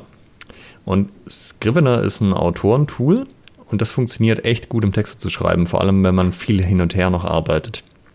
Da, du musst dir das so vorstellen, dass jedes Kapitel und Unterkapitel das wie so eine kleine äh, so, ein eigenes Päckchen und du kannst dann die Päckchen einfach mit Drag and Drop hin und her schieben und so Unterkapitel und Kapitel umordnen. Ja, also du machst nicht Copy-Paste von jetzt bestimmten Texten, dann vergisst du irgendwie die letzten drei Buchstaben oder einen halben Satz, sondern das ist halt per Definition, also denkt das Programm, so ist es auch aufgebaut, es ist einfach ein Paket, ein, ein definiertes Gesamtding. Du kannst dann auch nur das editieren und kannst das halt hin und her schieben. Und zum Schreiben ist das richtig, richtig gut. Aber das hat keine Cloud-Funktionalität. Das heißt, in dem Moment, wo ich irgendjemanden brauche, der da drüber schaut und mir Feedback gibt, komme ich mit Scrivener halt nicht weiter. Mhm. Das heißt, was habe ich gemacht? Ich habe das exportiert und habe das bei Google Docs importiert. Mhm. Und jedes Mal, wenn ich das gemacht habe, ist das Layout kaputt gegangen. mhm. Und dann sind halt ich habe am Anfang überlegt, ob ich es dann einfach nicht, nicht fixe, so, aber es sah halt so aus, als hätten die Leute auf jeden Fall angemerkt, da hat nicht mehr sich auf den Inhalt fokussiert. Das heißt, jedes Mal, wenn ich aus dem Skript eine neue Version quasi in der Google Doc packen musste, muss ich das Layout fixen. Ja? Einrückungen, irgendwelche Listen waren kaputt, Tabellen. Äh, also ich meine, das war jetzt nicht krass gelayoutet, aber es war extrem nervig und hat wahnsinnig viel Zeit gekostet. Mhm. Und Scrivener kann theoretisch layouten, also ein bisschen, also quasi einfach eine PDF rauslassen, die man drucken kann, aber das ist super unübersichtlich und ziemlicher Krampf. Das heißt, um das Zeugs dann am Ende zu layouten und ein druckbares Format zu bringen, wo dann auch ein bisschen hübsch die Sachen sind, ja, mit der richtigen Font und so weiter, nicht alles so Platzhalterzeugs, ähm, habe ich zumindest nicht hingekriegt, das gut zu machen, weil ich vor allem Scrivener kann auch mit Fotos nicht gut umgehen, also vor allem nicht mit vielen Fotos. Ich habe ja jede Menge Fotos drin. Mhm. Das heißt, an der Stelle habe ich das äh, Word-Programm genommen, was ich auf dem Rechner hatte, nämlich LibreOffice. Mhm. Habe die Sachen da reingepackt, aus Scrivener raus, mit den Bildern. Mhm. Auch natürlich wieder das Layout kaputt gegangen, weil es geht jedes Mal kaputt. Und da habe ich dann tatsächlich angefangen, die Sachen zu formatieren. Ja, also zum Beispiel so Sachen, dass Hinweise einfach in der farbigen Box sind oder jetzt in der Taschenbuchausgabe, die ist äh, schwarz-weiß, also Graustufe, das ist ja eine graue Box. Ja? Mhm. Dass Überschriften unterstrichen sind, dass die, ähm, wenn ich zum Beispiel aus einer Quelle zitiere, dass das einen bestimmten Look hat. Ja, diese ganzen Sachen habe ich da dann eingestellt. Dann habe ich da mal eine Probeversion nach Amazon gespielt und da ist mir dann aufgefallen, dass LibreOffice irgendwie Fehler hat bei Formatierungssachen, also so ganz triviale Sachen wie, dass ich, wenn ich, also die, die bunten Kästchen, das ist einfach ein Tabellenfeld. Ich wollte nach diesem Tabellenfeld ein bisschen Abstand, bevor der Text wieder losgeht. Mhm. Das konnte ich auch einstellen, aber das hat er einfach nicht gespeichert. Also ich habe die Datei gespeichert, sah alles okay aus, habe es zugemacht, wieder aufgemacht, war das Layout kaputt. Schade. Ja. Also habe ich dann noch ein neues Programm geholt und da habe ich jetzt dann tatsächlich nochmal Geld investiert und mir eine Word-Lizenz geholt. So mhm. ein Monats-Cloud-Ding. Ja. Hab da nochmal alles importiert, war auch mal wieder das Layout kaputt. also du kannst dir nicht vorstellen, was das für eine Freude ist, das Layout zu reparieren zum 15. Mal, ja. ohne Übertreibung. Ja, ja äh, hat extrem viel Zeit gekostet. Das ist dieser ganze Workflow, das mache ich, äh, falls ich das nochmal mache, auf jeden Fall nicht mehr so. Und ähm, Word hat tatsächlich auch eine Cloud-Funktionalität, habe ich dann festgestellt. Dass bei Word kann ich quasi das, was ich mit Google Docs gemacht habe, auch machen und an Leute freigeben, dass die dann Kommentare machen und so Zeugs. Mhm. Und am Ende ist es dann tatsächlich, das, das Layout-Ding ist dann in Word passiert und der, der den da Feinschliff, sage ich mal, also die letzten Varianten. Aber so das große Schreiben, das ist zum Großteil in Scrivener passiert. Dann eben Feedback, sehr viel über Google Docs, beziehungsweise eine Software, die heißt ähm, also die ist von den Leuten, die Write Useful Books gemacht haben. Das ist quasi so Google Docs Feedback nur besser, läuft aber auch im Hintergrund über Google Docs. Mhm. Ähm, Help This Book heißt die. Äh, die habe ich zwischendurch noch ausprobiert und ja, am Ende dann letzte Fassung dann in Word gemacht, da exportiert als PDF und da hat es dann auch glücklicherweise tatsächlich mal funktioniert. Jetzt kann ich mich erinnern, dass ich äh, genau aus diesen Gründen mein Diplom und Doktorarbeit nicht mit solchen Programmen geschrieben habe, sondern da habe ich LaTeX verwendet. Ähm, kam das für dich hier nicht in Frage? Nee, also ich habe im Studium Sachen gelatext und ich fand es immer furchtbar. Also ich, ich habe, ich, Latex-Dokumente haben so einen bestimmten Look. Du siehst ja, dass das Latex-Dokumente sind. Mhm. Also mindestens ist das meine Erfahrung. Ich weiß nicht, ob es auch Leute gibt, die das besser können, aber das sollte ja so aus, also ich habe das Buch im Selbstverlag veröffentlicht, aber es sollte halt jetzt nicht so aussehen wie so ein typisches Selbstverlag-Buch, was halt einfach Kraut und Rüben ist, was das Layouting angeht und so die Typografie. Und ähm, ja, was man noch hätte machen können, wäre sowas wie InDesign, also wo man, aber dann designst du wirklich jede einzelne Seite und das ist dann halt schon mhm. wieder zu viel Aufwand. Mhm. Okay. Und Word war da so der Mittelweg, dass ich es ausreichend gut layouten und designen kann, dass es halt einen guten Look hat, einen professionellen Look auch hat, ohne dass ich jetzt jede einzelne Seite layouten muss oder es halt irgendwie mich äh, mit Latex durchkämpfen. Hm. Wie bist du eigentlich zu Scrivener gekommen? Ähm, hast du da geguckt, mit welcher Software schreibt man ein Buch oder hast du es als Empfehlung bekommen? Also in Leuten, Autorenkreisen ist das so eine ganz typische Software, die man nutzt. Also Guy Winzer nutzt die, aber zum Beispiel auch Leute, die halt fette Fantasy-Romane schreiben, die arbeiten ganz, ganz oft mit ähm, Scrivener. Mhm, okay. Jetzt hast du gesagt, du würdest es vom Workflow her und so die ganze Formatierungsgeschichte nicht mehr so machen. Wie würdest du es jetzt machen, wenn du nochmal das nächste Buch schreibst, dann zum Zornhau? Also falls ich nochmal einen schreibe, würde ich, denke ich, diesmal tatsächlich versuchen, das von Anfang an einfach alles in Word zu machen. Mhm. Ähm, beziehungsweise eigentlich das initiale Schreiben in Scrivener ist schon ganz geil. Also bis man so die erste Fassung hat und ich glaube, an dem Punkt würde ich dann nach Word rübergehen und da weiterarbeiten. Also wenn ich nicht mehr sozusagen potenziell alles nochmal hin und her schiebe und umsortiere, sondern das innerhalb von einem Kapitel mache oder sagen wir mal in räumlicher Nähe, ein paar Seiten plus minus. Mhm. Okay. Also ich würde halt vor allem versuchen, Google Doc und ähm, LibreOffice als Zwischenschritte wegzulassen, dass ich nicht so viel, dass ich einmal das Layout fixen muss und ab da bleibt es dann so. Mhm. Jetzt haben wir einen Text, jetzt haben wir einen formatierten Text, jetzt haben wir Bilder. Zum Text noch, hast du die, du hast dann zum Schluss auch ja nochmal Korrekturen bekommen. Hast du da dann auch Rechtschreib- und Grammatikkorrekturen dir geben lassen? Ja, ja. Also der Herr Stefan, wie sich herausstellt, hat äh, lange Jahre als Lektor gearbeitet bei der Zeitung. Ah ja. Und dann ähm, habe ich das gleich quasi mitgenutzt. Das äh, haben wir vereinbart, dass er die Fotos macht und das äh, Lektorat bzw. Korrektorat am Ende dann. Also das mhm. ist dann wirklich schon der fast fertige Text, wo wirklich nur noch auf Rechtschreibfehler und inhaltliche Konsistenz geguckt wird äh, und Formatierungssachen und ja, hat er gut gemacht, hat die entsprechenden Sachen korrigiert. Dem äh, auch da ein Vorteil natürlich jemand, der sich in der Materie auskennt, dem muss sich nicht erklären, dass Zweihau die richtige oder halt Zweihau die richtige Schreibweise ist und dass das tatsächlich so, so aussehen muss und so heißen muss. Das wusste er halt einfach und da konnte er sich auf den Rest quasi konzentrieren. Ja, verstehe. Das ist ja natürlich sehr, sehr praktisch. Jetzt hast du dann gesagt, du willst es ja als Buch veröffentlichen, also wirklich so als Oldschool-Buch, was man in die Hand nimmt. Wenn ich jetzt hier bei Amazon gucke, finde ich die gebundene Ausgabe und das Taschenbuch, aber zum Beispiel keine E-Book-Version. Warum hast du dich nicht für eine, jetzt auch sagen können, ja, Bücher ist, äh, ist ja jetzt nicht mehr so, ich gebe das jetzt nur als digitale Version, als PDF oder eben als Kindle something something raus. Also ich hatte ja angefangen mit der Idee, ein E-Book zu machen, ein kurzes. Dann ist der Umfang explodiert. Mhm. Dann habe ich gesagt, okay, dann auf jeden Fall irgendwie eine Taschenbuchversion, vielleicht ein Hardcover, mal gucken. Ich habe dann allerdings gemerkt, dass für die Art von Buch, die ich dann am Ende geschrieben hatte, E-Book halt nicht so gut geeignet ist, weil ich habe sehr viele Bilder und man versteht nicht alles so richtig gut, wenn man die Bilder nicht gescheit sehen kann und erkennen kann. Und wenn du jetzt so eine Kindle-Variante hast, da, also das hat ja so ein sehr grob aufgelöstes Display. Da kannst du auf Bildern einfach nicht, nicht so viel erkennen. Und es macht auch nicht so viel Spaß, darauf ja, Bilder anzuschauen. Wenn du jetzt sowas wie, es gibt ja so Fire, ähm, Pads quasi, also was auch über Amazon läuft, aber wo dann halt auch ein farbiges Display hast. Da würde das gehen.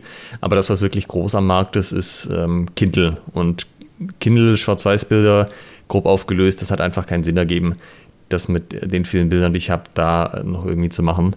Und nur für den Markt von den, äh, von den Fire ähm, Tablets, hm. der ist einfach zu klein, vor allem auch in Deutschland. Also das hätte sich dann auch nicht gelohnt. Und das zweite ist noch die Taschenbuch- und die Hardcover-Ausgabe. Da kann der Inhalt fast identisch sein, bis auf, dass du eine andere ISBN-Nummer reindruckst. Also drücke ich quasi zweimal auf PDF exportieren und dann kann ich es hochladen und fertig. Und das Cover muss halt ein bisschen andere Dimensionen haben. Aber beim E-Book musst du nochmal den Inhalt komplett anders aufarbeiten. Also zum Beispiel braucht dann jedes Bild, das ist einfach eine Vorschrift von Amazon, äh, einen Alternativtext, so wie bei einer Webseite auch, dass Ja, Leute, die jetzt verstehe. sehbehindert sind, irgendwie sich das vorlesen lassen können, Ja. was beim Buch ja auch null Sinn ergibt. Und natürlich hätte ich probieren können, da einfach irgendeinen Mist reinzuschreiben, aber das, äh, keine Ahnung, ob das dann in der Qualitätssicherung ähm, zurückgewiesen worden wäre. Das wäre halt einfach Zusatzaufwand gewesen und ich habe dann irgendwann auch gemerkt, hey, das Jahr neigt sich dem Ende. Eigentlich passt das vom Format nicht so richtig gut, es ist nicht so richtig gut benutzbar. Komm, lass gut sein, ähm, fokussiere dich auf äh, Softcover und Paperback, aber dafür kommt es noch 23 raus. Und als PDF zum Download ähm, wolltest du es nicht anbieten. Also, weil ich kenne ja auch ähm, so, so, ähm, vom Springer Verlag, das ist so ein Fachverlag, der bietet halt dann E-Books als PDF an. Ne? Da muss ich dann eben einloggen, Geld bezahlen und dann kannst du es als PDF äh, runterladen. Also aktuell nicht. Ich meine, typischerweise ist es ja so, sobald du irgendwas als PDF im Umlauf hast, hat halt jeder. Und ich muss ja irgendwie auch die Kosten wieder reinkriegen und es wäre mir schon ganz recht, wenn die Leute das Buch auch tatsächlich kaufen würden. Was hast du jetzt an Kosten summa summarum? Für was, was hat es gekostet, der Welt den Schielhau im Detail zu offerieren? Ja, äh, magst du raten? Also ich, boah, also Oder ich kann dir noch kurz sagen, für was ich Geld ausgegeben habe. Das kannst du vielleicht ein bisschen besser einschätzen, was da so zusammenkommt. Also Fotoshooting natürlich, plus Korrektorat, äh, plus die Miete vom Fotostudio selber. Dann habe ich mir ISBNs gekauft. Ich habe mir die, ähm, also diese Lizenz ge geholt oder die Monatslizenz für Word, für Scrivener, aber auch für die Full Books Help oder Help this Book Webseite, die für die öffentliche Beta habe ich das genutzt. Ich habe natürlich ein Coverdesign machen lassen. Und dann habe ich noch diverse Probeexemplare bestellt, weil du bestellst ja regelmäßig einfach Ausgaben. Die kosten zwar nur die Druckkosten, aber du musst dann trotzdem natürlich jede, äh, mehrere holen. Also ich habe jetzt hier irgendwie zehn Stück liegen oder so. Und gerade beim Hardcover ist der ähm, Farbdruck auch äh, ziemlich teuer.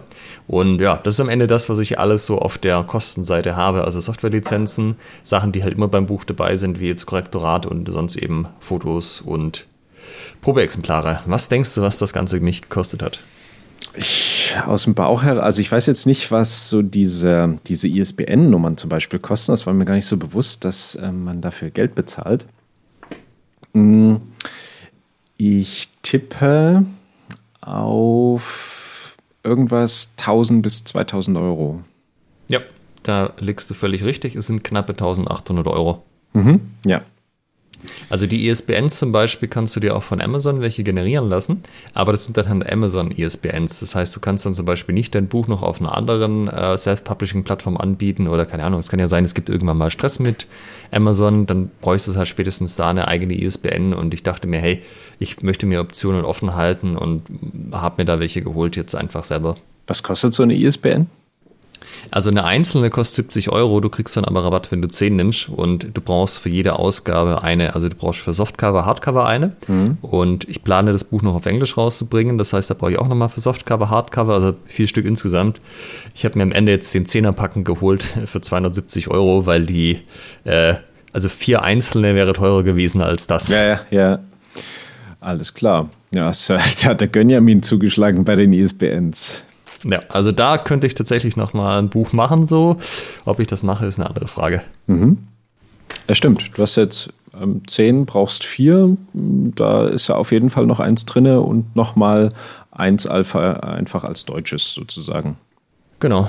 Ähm, ja, also das sind halt jetzt auch Kosten, die mir entstanden sind. Da ist natürlich meine Arbeitszeit noch überhaupt nicht mit reingerechnet.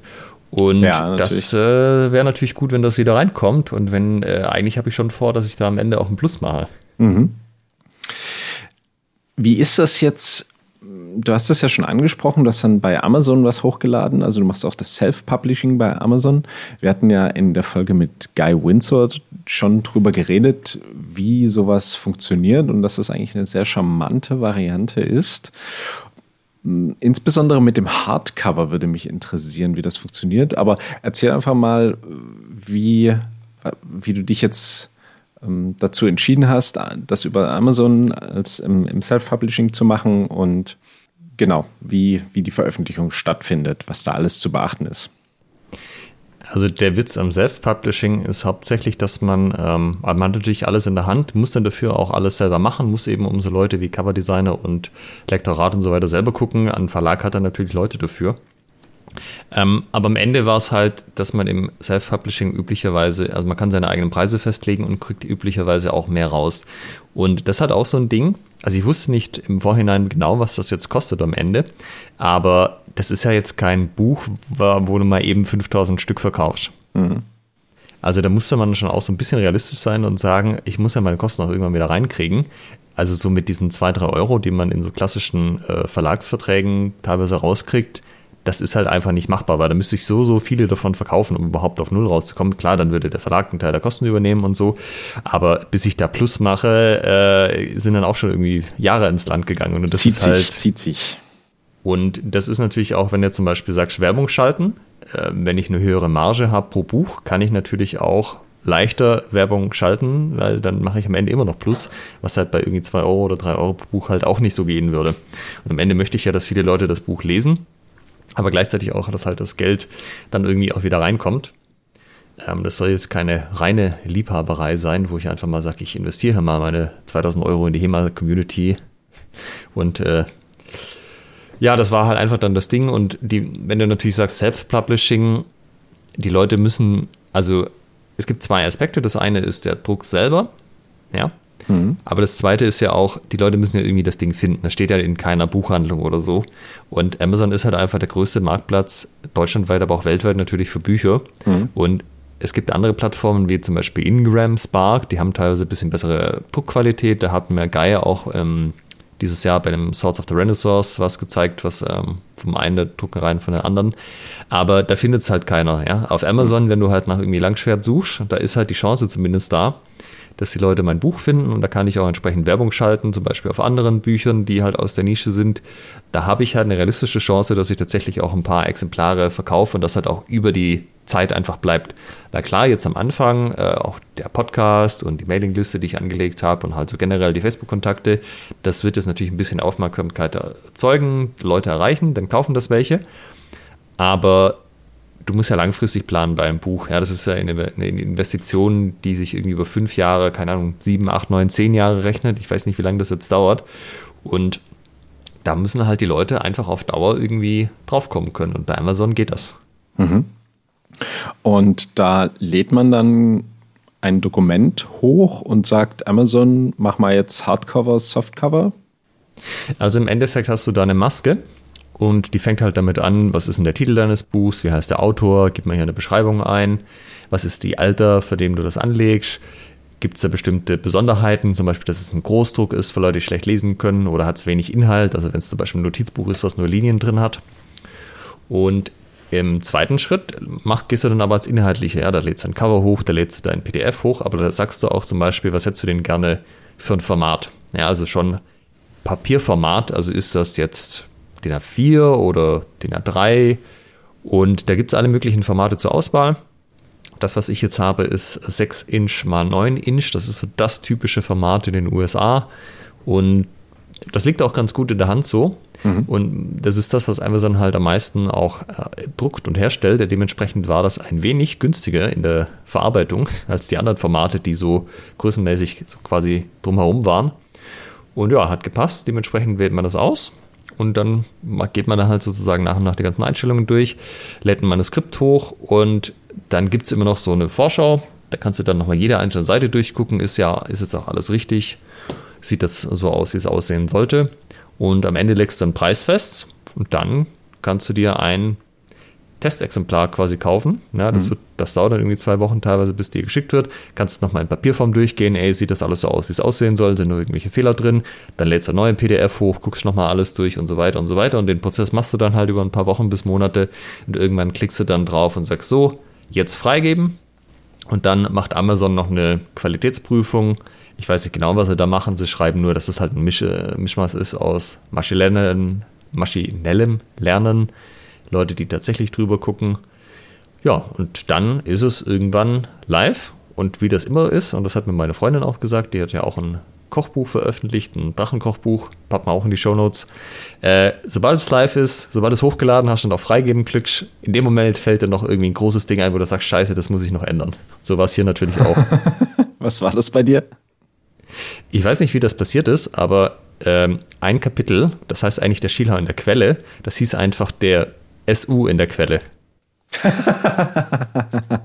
also auch kein so ein kleiner Fehler, wo mal ein Punkt fehlt oder so, sondern schon ja, so, was ja, eigentlich ja. nicht so sein kann. Sagen, what the fuck? Scheiße. Also irgendwie beim Durchscrollen und die äh, anderen Sachen ändern, die noch aufgefallen sind, muss ich da irgendwie markiert und das getippt haben. Naja, dann lädst du halt, sobald die Prüfung von Amazon durch ist, so schnell es geht, die neue Version hoch. Äh, wartest, bis die freigeschalten ist und das ist am Ende auch die, wo ich gesagt habe und das der Welt kommuniziert habe, hallo, mein Buch ist draußen, ihr könnt das jetzt kaufen. Ah, cool. Seit wann ist das jetzt der Fall? Also als Erscheinungsdatum steht das erste Mal drin, wo ich auf Veröffentlichen geklickt habe. Das ist jetzt der äh, 12. Mhm. 12. Dezember. Tatsächlich draußen in der Version ist es aber im Endeffekt seit 16. Ja, ich glaube am Samstag habe ich, genau, am Samstag habe ich dann gesagt, hier alles durch, alles freigeschaltet, Version 1.1 ist draußen jetzt geht's los. Das heißt, 16.12. Pünktlich zu Weihnachtsgeschäft wurde es noch geliefert für die Leute, die, da bestellt haben. Habe ich es äh, ja, hingekriegt, das Ganze noch im Jahr 2023 zu machen. Ja, ich sehe es ja auch gerade, also bis, wenn ich jetzt, also ich bin jetzt Amazon Prime-Kunde, da ich weiß nicht, wie es sonst ist, hm, ich kann jetzt bis Dienstag, 19. Dezember, noch das Taschenbuch kriegen und die gebundene Ausgabe bis 22. Dezember. Also ich könnte das jetzt auch noch zu Weihnachten verschenken. Für euch, wenn ihr die Folge hört, natürlich ein bisschen spät, aber habt vielleicht Geld zu Weihnachten bekommen. Und das ist ja mal eine clevere Investition, wenn ihr sagt, hm, womit sollen wir eigentlich dieses Jahr starten? Wollen wir irgendwas Neues machen im Unterricht? Bla bla bla. Dann doch einfach mal den Schielhau im Detail durchgehen. Ich habe hier ja, auch. Vor allem, es ist ja eben nicht nur der Schielhaar, sondern auch ganz viele Grundlagen drumherum. Also, die braucht man natürlich für den Schielhaar, aber die sind auch für viele andere Sachen nützlich. Also, es würde mich sehr wundern, wenn Leute das lesen, die Langschwert machen und dann nichts für sich draus mitnehmen.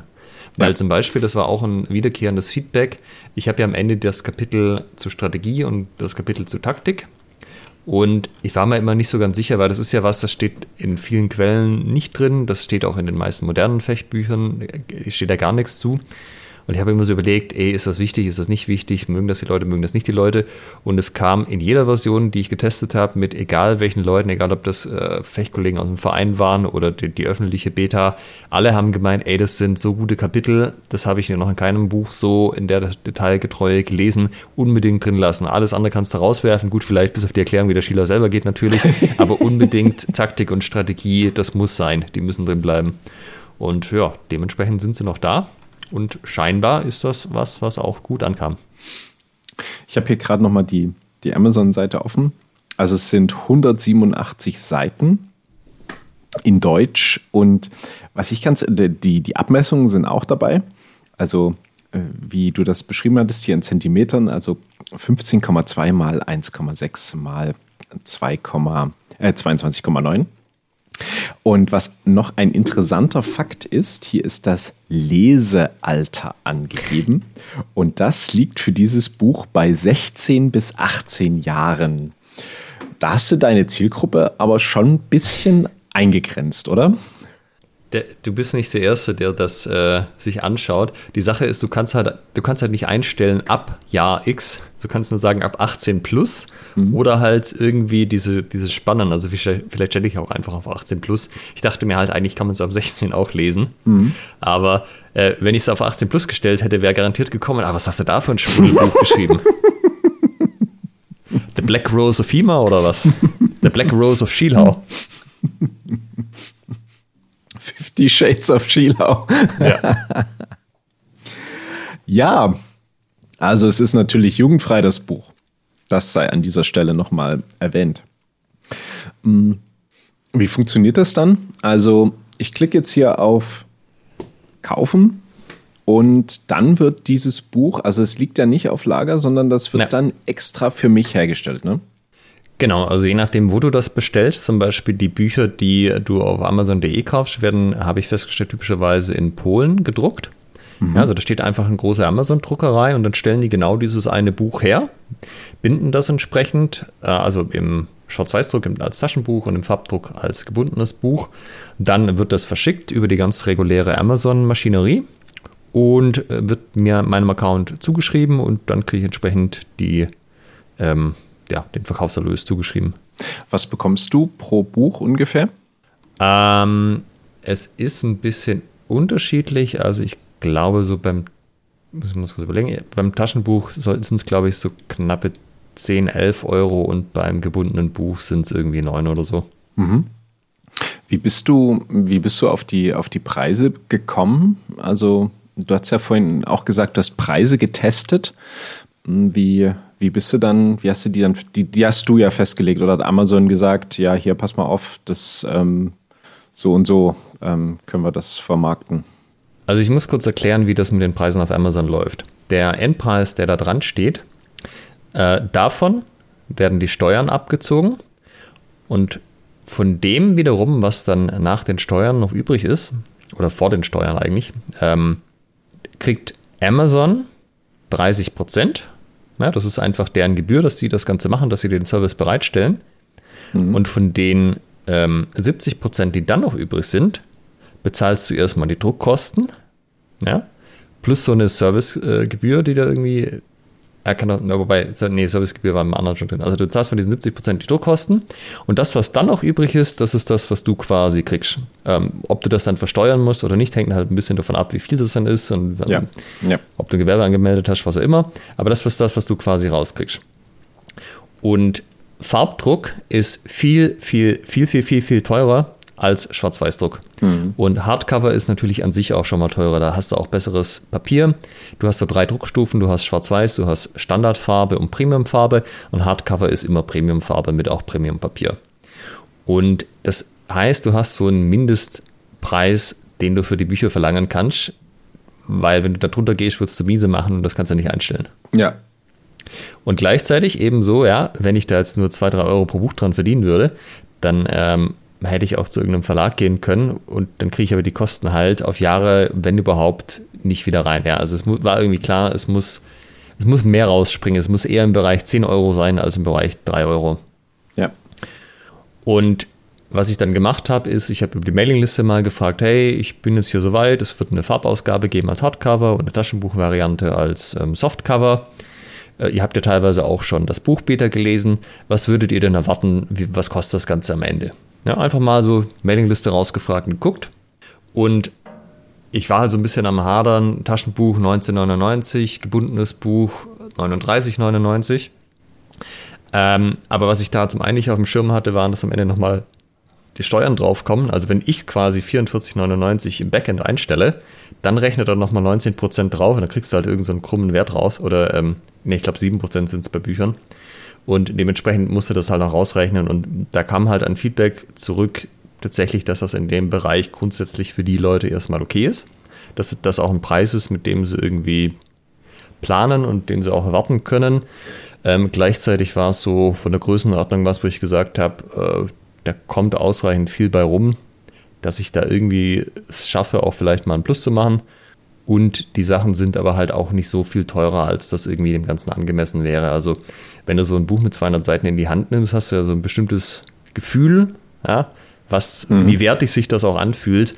Und äh, ist halt schwierig, da jetzt irgendwie auch für so ein, also die Self-Published Bücher haben tendenziell auch ein bisschen eine schlechtere Druckqualität als so ähm, klassisch verlegte Bücher häufig. Das heißt, da kannst du dann jetzt auch nicht hergehen und sagen, das äh, Taschenbuch kostet irgendwie 40 Euro. Das ist halt auch einfach nicht so ein typischer Taschenbuchpreis in Deutschland.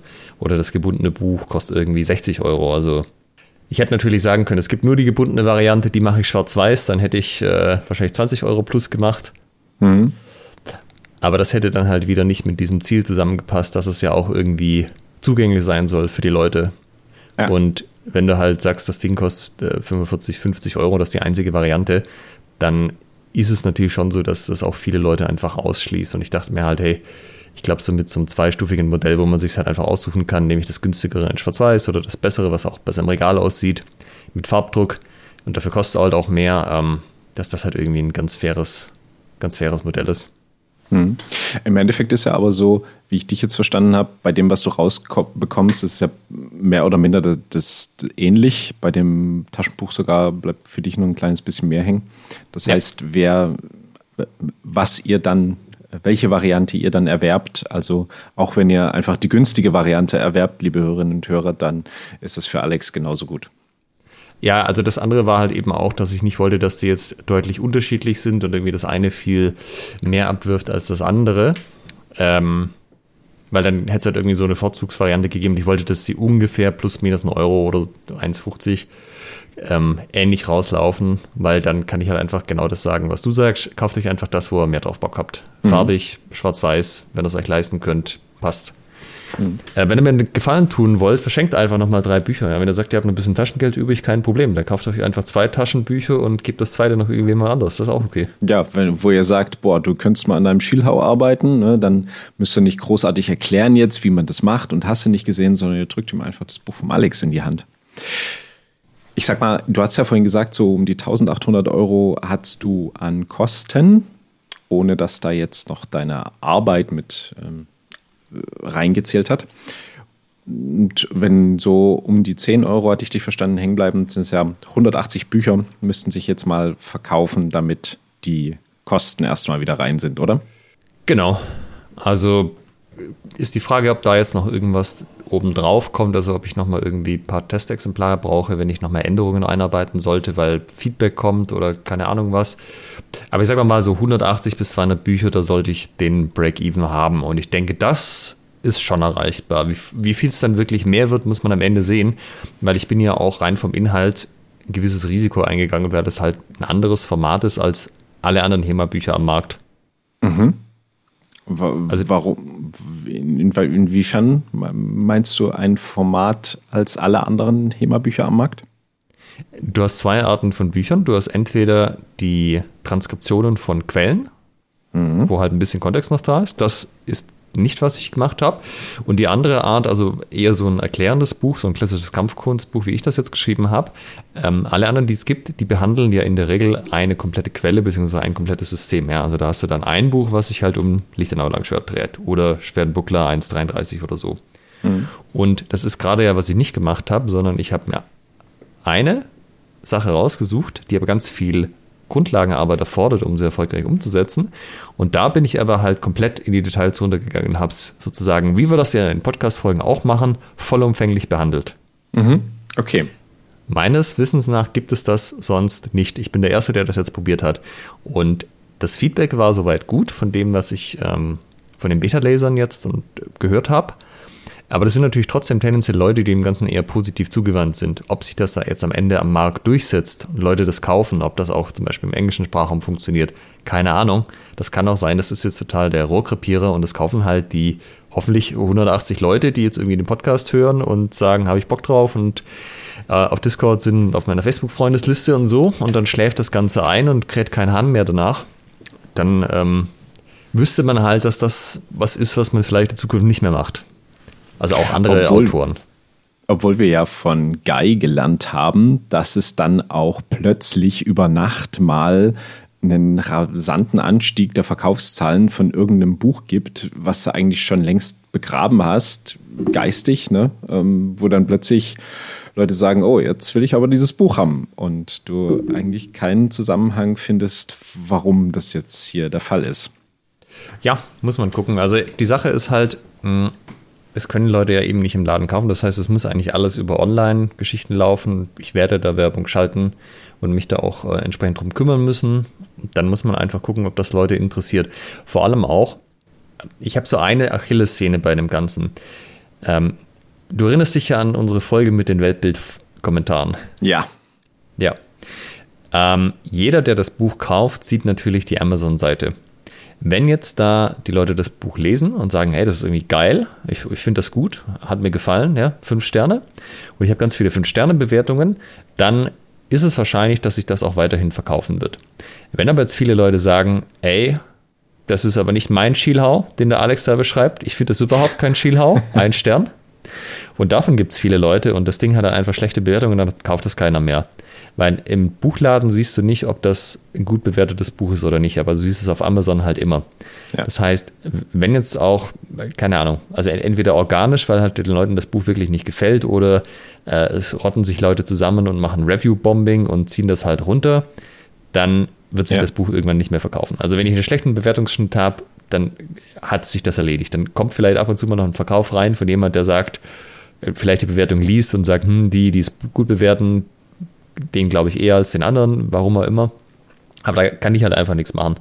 Also wenn das kein gutes Produkt ist am Ende, dann kann es sich nicht durchsetzen. Das heißt, umgekehrt, auch wenn euch das Buch gefällt, würde ich mich sehr, sehr freuen, wenn ihr auf Amazon eine Bewertung schreibt, weil das ist halt wirklich das Einzige, ähm, was ich als sozusagen äh, sozialen Nachweis habe, dass das wirklich auch ein ordentliches Buch ist, was ich da geschrieben habe.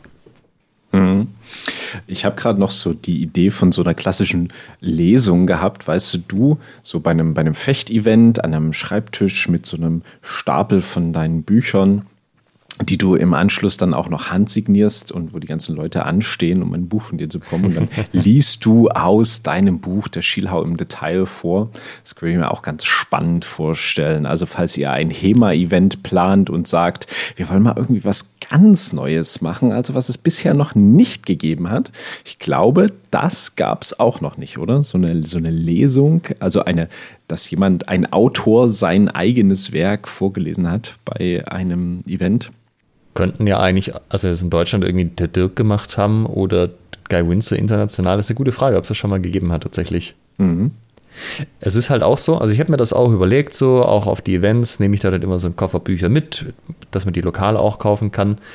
Ähm, es ist natürlich schon so, also das skaliert halt nicht. Ich bin natürlich eh auf Events und da kann ich sicherlich auch mitnehmen, aber extra dafür jetzt irgendwie rumfahren mit Verkaufsstand, da, da bräuchte ich, glaube ich, auch mehr Bücher, dass sich das lohnen würde. Das ist wegen einem funktioniert das, glaube ich, nicht so.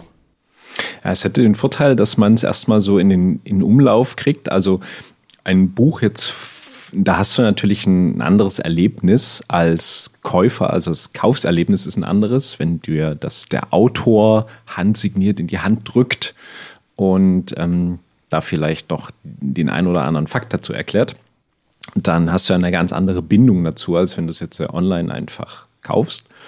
Und dadurch hat man natürlich erstmal eine gewisse Marktpenetration, wo man dann sagt, hier, ich habe hier das neue Buch vom Fürgut und hast du nicht gesehen und das habe er mir beim Event gezeigt und ja, zeig mal her und das brauche ich auch und dann kannst du hier bei Amazon kaufen.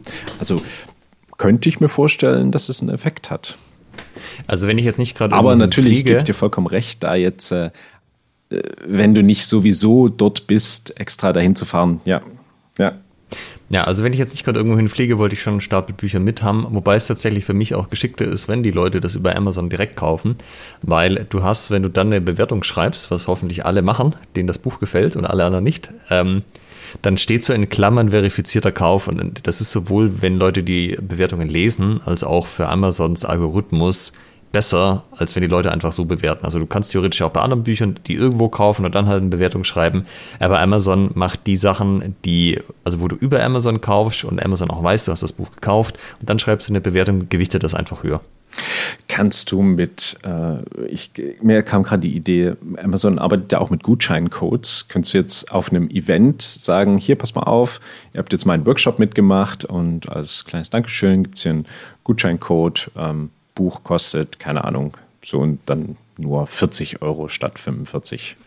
Nee, äh, darfst du aus zwei Sachen nicht. Zum einen, wir haben in Deutschland die Buchpreisbindung. Ich darf das Buch, oder niemand darf das Buch für einen anderen Preis verkaufen, als äh, jetzt auf der Hauptplattform eingestellt ist. Mhm. Also das ist einfach äh, illegal, das zu tun. Das äh, gibt es natürlich trotzdem Leute, aber du darfst nicht auf Bücher Rabatte geben. Mhm. Und das andere Ding ist, ähm, das weiß Amazon natürlich und das ist explizit gegen ihre Teilnahmebedingungen. Und wenn du jemand einen Gutschein, also du kannst quasi so ähm, also was du machen kannst, ist den Leuten einen Geldgutschein zu geben, den sie dann wiederum einlösen, um das Buch zu kaufen, aber das können sie natürlich für irgendwas einlösen. Aber wenn du sozusagen ja. für jemand anderes das Buch kaufst, dann zählt das für den auch nicht als verifizierten Kauf. Also das ist, äh, du musst auch ein bisschen aufpassen, dass man nicht gegen die Amazon-Nutzungsbedingungen verstößt, weil wenn die dich natürlich von der Plattform werfen, hast du wieder das Problem, wie finden die Leute jetzt das Buch? Ja, verstehe. Okay.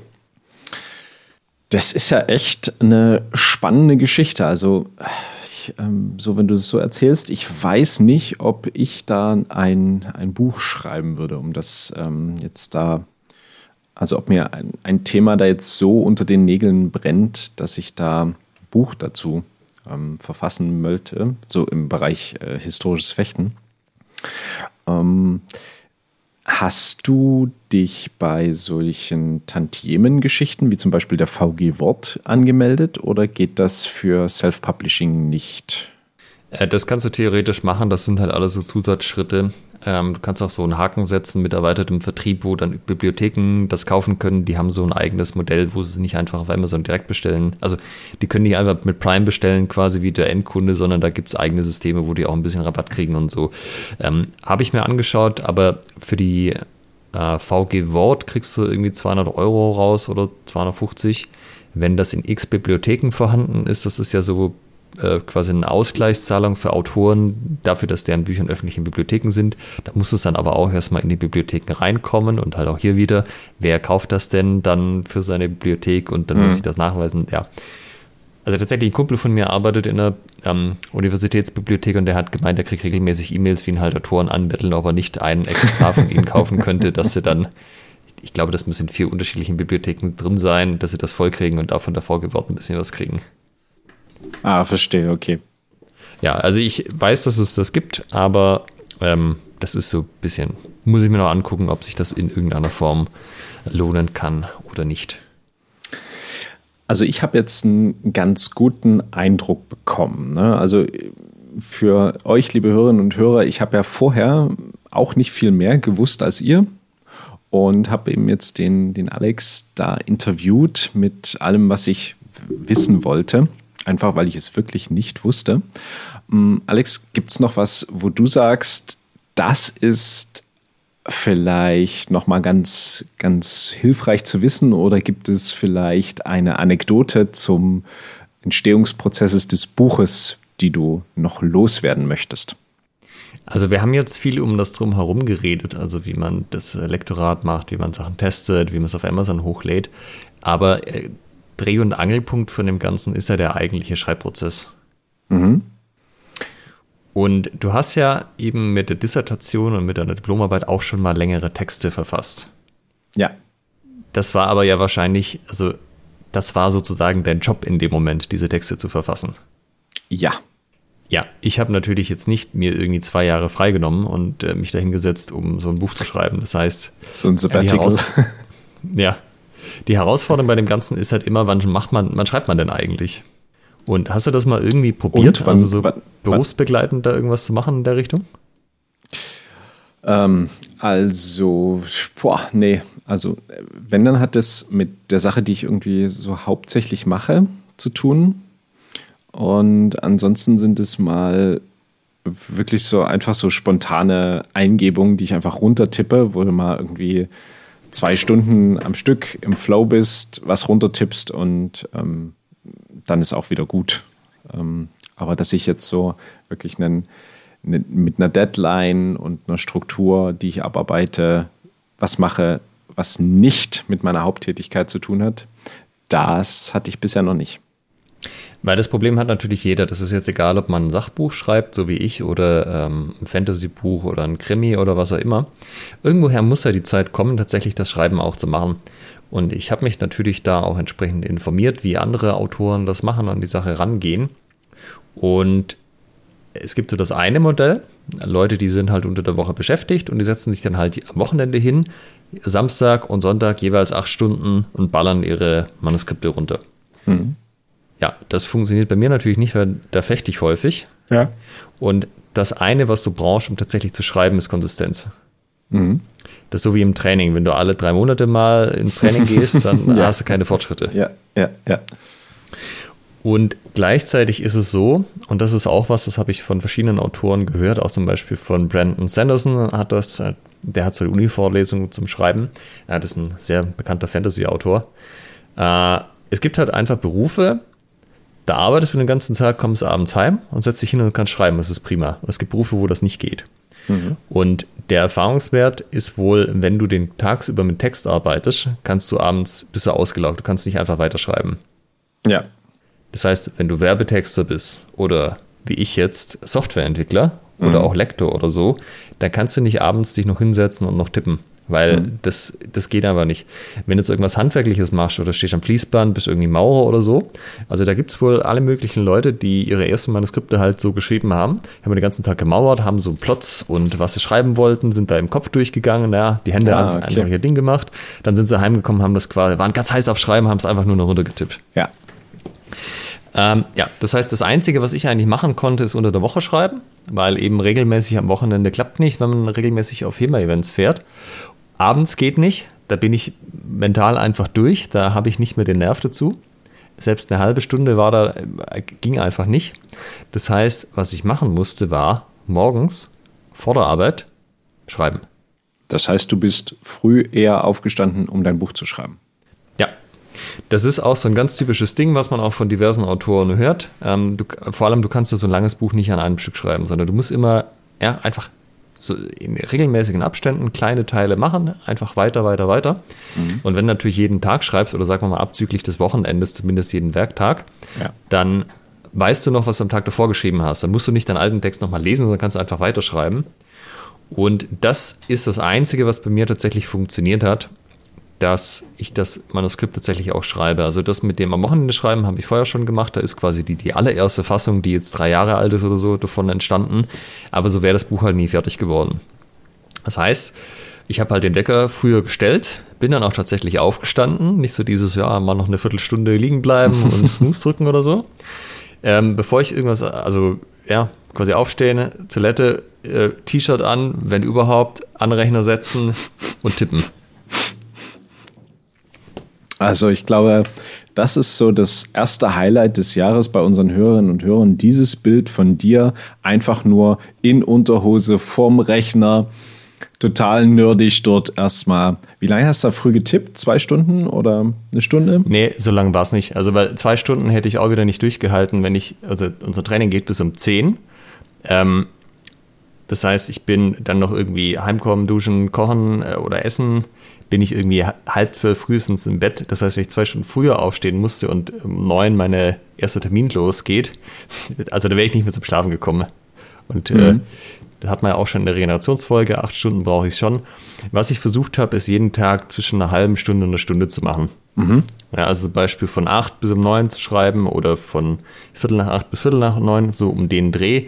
Ähm, mal war es eine Stunde, mal waren es eher eine halbe Stunde, 40 Minuten, aber das halt einfach jeden Tag, egal ob man Bock hatte, egal wie müde man morgens war, man hat sich einfach irgendwie zum Rechner geschleppt, ja. Ähm, ich bin da natürlich nicht jeden Tag in Unterwäsche gesessen, auch wenn das für das Kopfkino, aber ja, also es ist halt wirklich, die Priorität war an den Rechner kommen, schreiben anfangen. Egal, ob man das Gefühl hatte, ich bin nicht wach, ich, ich kriege hier noch nichts zusammen, ich muss noch hundert andere Sachen machen, einfach das erste jeden Tag hinsetzen und schreiben. Und das hat tatsächlich funktioniert. Wie ähm, viele Tage am Stück waren das jetzt dann sozusagen? Am Stück ist relativ. Also es gab natürlich zwischendurch auch Pausen. Also zum Beispiel, wenn du jetzt irgendwie krank bist oder so.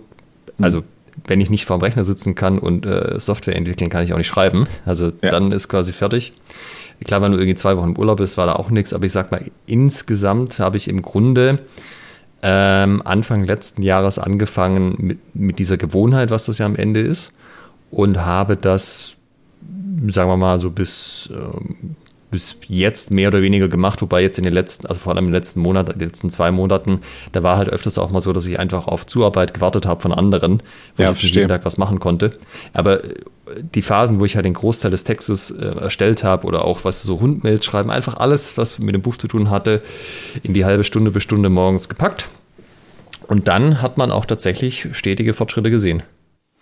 Also ein ganz wichtiger Faktor für Motivationen halt dieses, diese Kontinuität und dieses einfach anfangen. Ne? Du hast ja gesagt, ob man da jetzt Bock hatte oder nicht, einfach erstmal hinsetzen, anfangen und dann ging es schon irgendwie. Ja, also das Schwierigste war immer nach einer längeren Pause wieder mit anzufangen. Wenn du drin warst und das einfach jeden Tag gemacht hast, dann war der mentale Widerstand nicht so groß. Aber wenn man jetzt zum Beispiel irgendwie zwei Wochen krank war, dann wieder reinkommen, da musste man sich schon für überreden. Wenn man zwei Wochen im Urlaub war, man wieder reinkommen, dann musste man sich überreden. Mhm. Also es gab auch zum Beispiel jetzt, ähm, ich glaube im Januar oder so, habe ich fast nichts fürs Buch gemacht, weil da ist es mir so schwer gefallen, mich da aufzuraffen. Ähm, halt auch über Weihnachten Urlaub gewesen, dann irgendwie Ende letzten Jahres noch Grippe gehabt und so. Da bin ich irgendwie drei Wochen rausgekommen. Und dann habe ich einen Monat wieder gebraucht, an den Punkt zu kommen, komm, jetzt machst du das, komm, jetzt machst du das so. Und als ich wieder drin war, ging's. Mhm. Und dann habe ich es auch wieder weitergemacht. Aber mhm. das habe ich jedes Mal gemerkt, die Anlaufschwierigkeiten, das einfach tatsächlich zu tun, sich zu überwinden, sich an diesen Rechner zu setzen. Ja, weißt du, so ähm, Schreibblockade oder so ist nicht. Es ist völlig egal. Tipp einfach runter. Es muss nicht gut sein. Hauptsache, du kriegst die Zeilen hin. Hinterher überarbeiten kann man es dann immer noch. Mhm. Okay.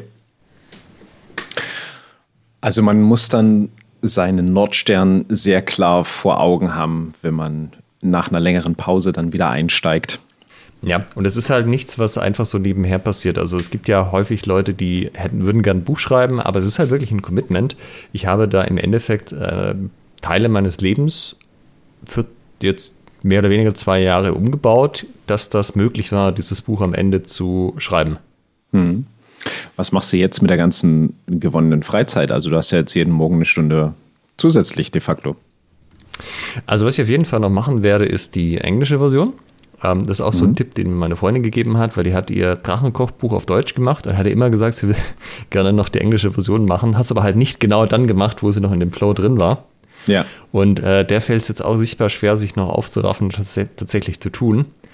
Ähm, das ist noch so mein Projekt für Q1 und wahrscheinlich auch Q2 von 2024. Ich muss natürlich so ein paar Sachen drumherum noch machen, zum Beispiel mich in diese ganze Amazon-Werbethematik einarbeiten, wie ich da überhaupt Werbung schalte, so dass ich auch dass ich mehr verkaufe, als mich die Werbung kostet, diese ganzen Themen. Ja. Das wird jetzt schon noch mal ein ähm, paar Monate dauern, bis das sozusagen alles abgeschlossen ist. Und dann muss ich mal gucken, ja, was ich dann, was ich dann tue. Vielleicht schlafe ich auch einfach wieder länger.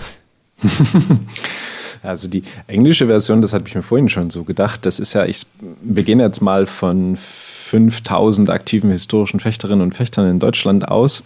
Wenn da jetzt, sagen wir mal, 10 Prozent dein Buch kaufen, sind das 500 Leute. Das sind auch ungefähr die Anzahl an Hörerinnen und Hörern, die wir haben.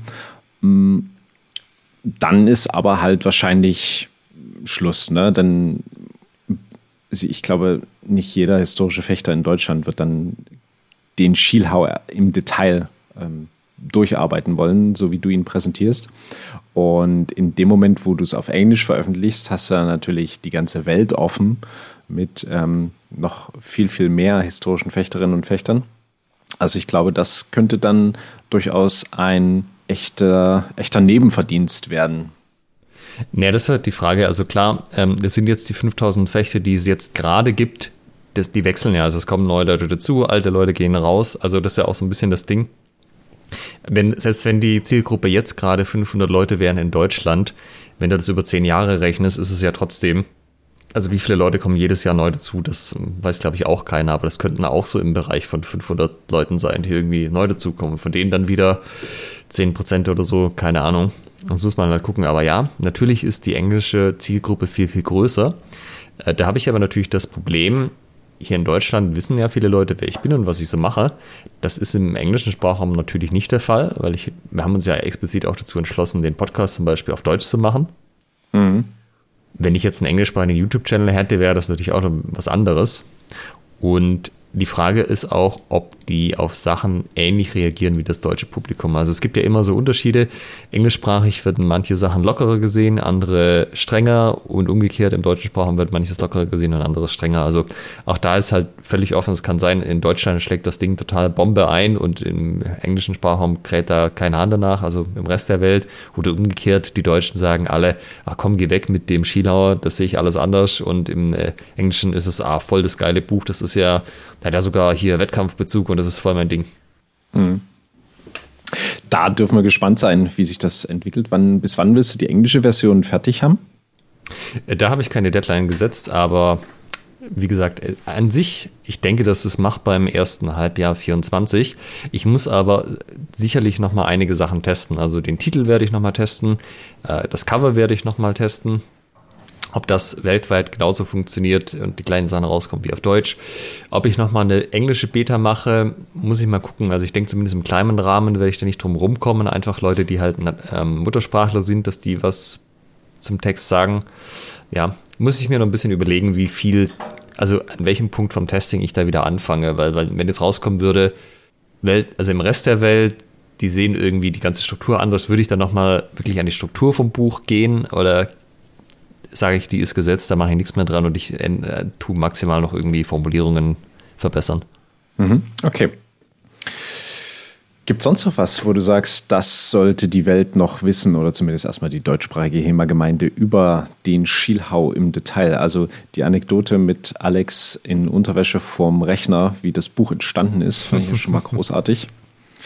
Ähm, ja, also ihr müsst euch vor allem vorstellen, ordentlich müde. Also ich bin zwar relativ schnell wach morgens, wenn ich erstmal stehe, so vom Kreislauf her, aber schon die ersten zehn Minuten, das ist schon immer, immer zäh.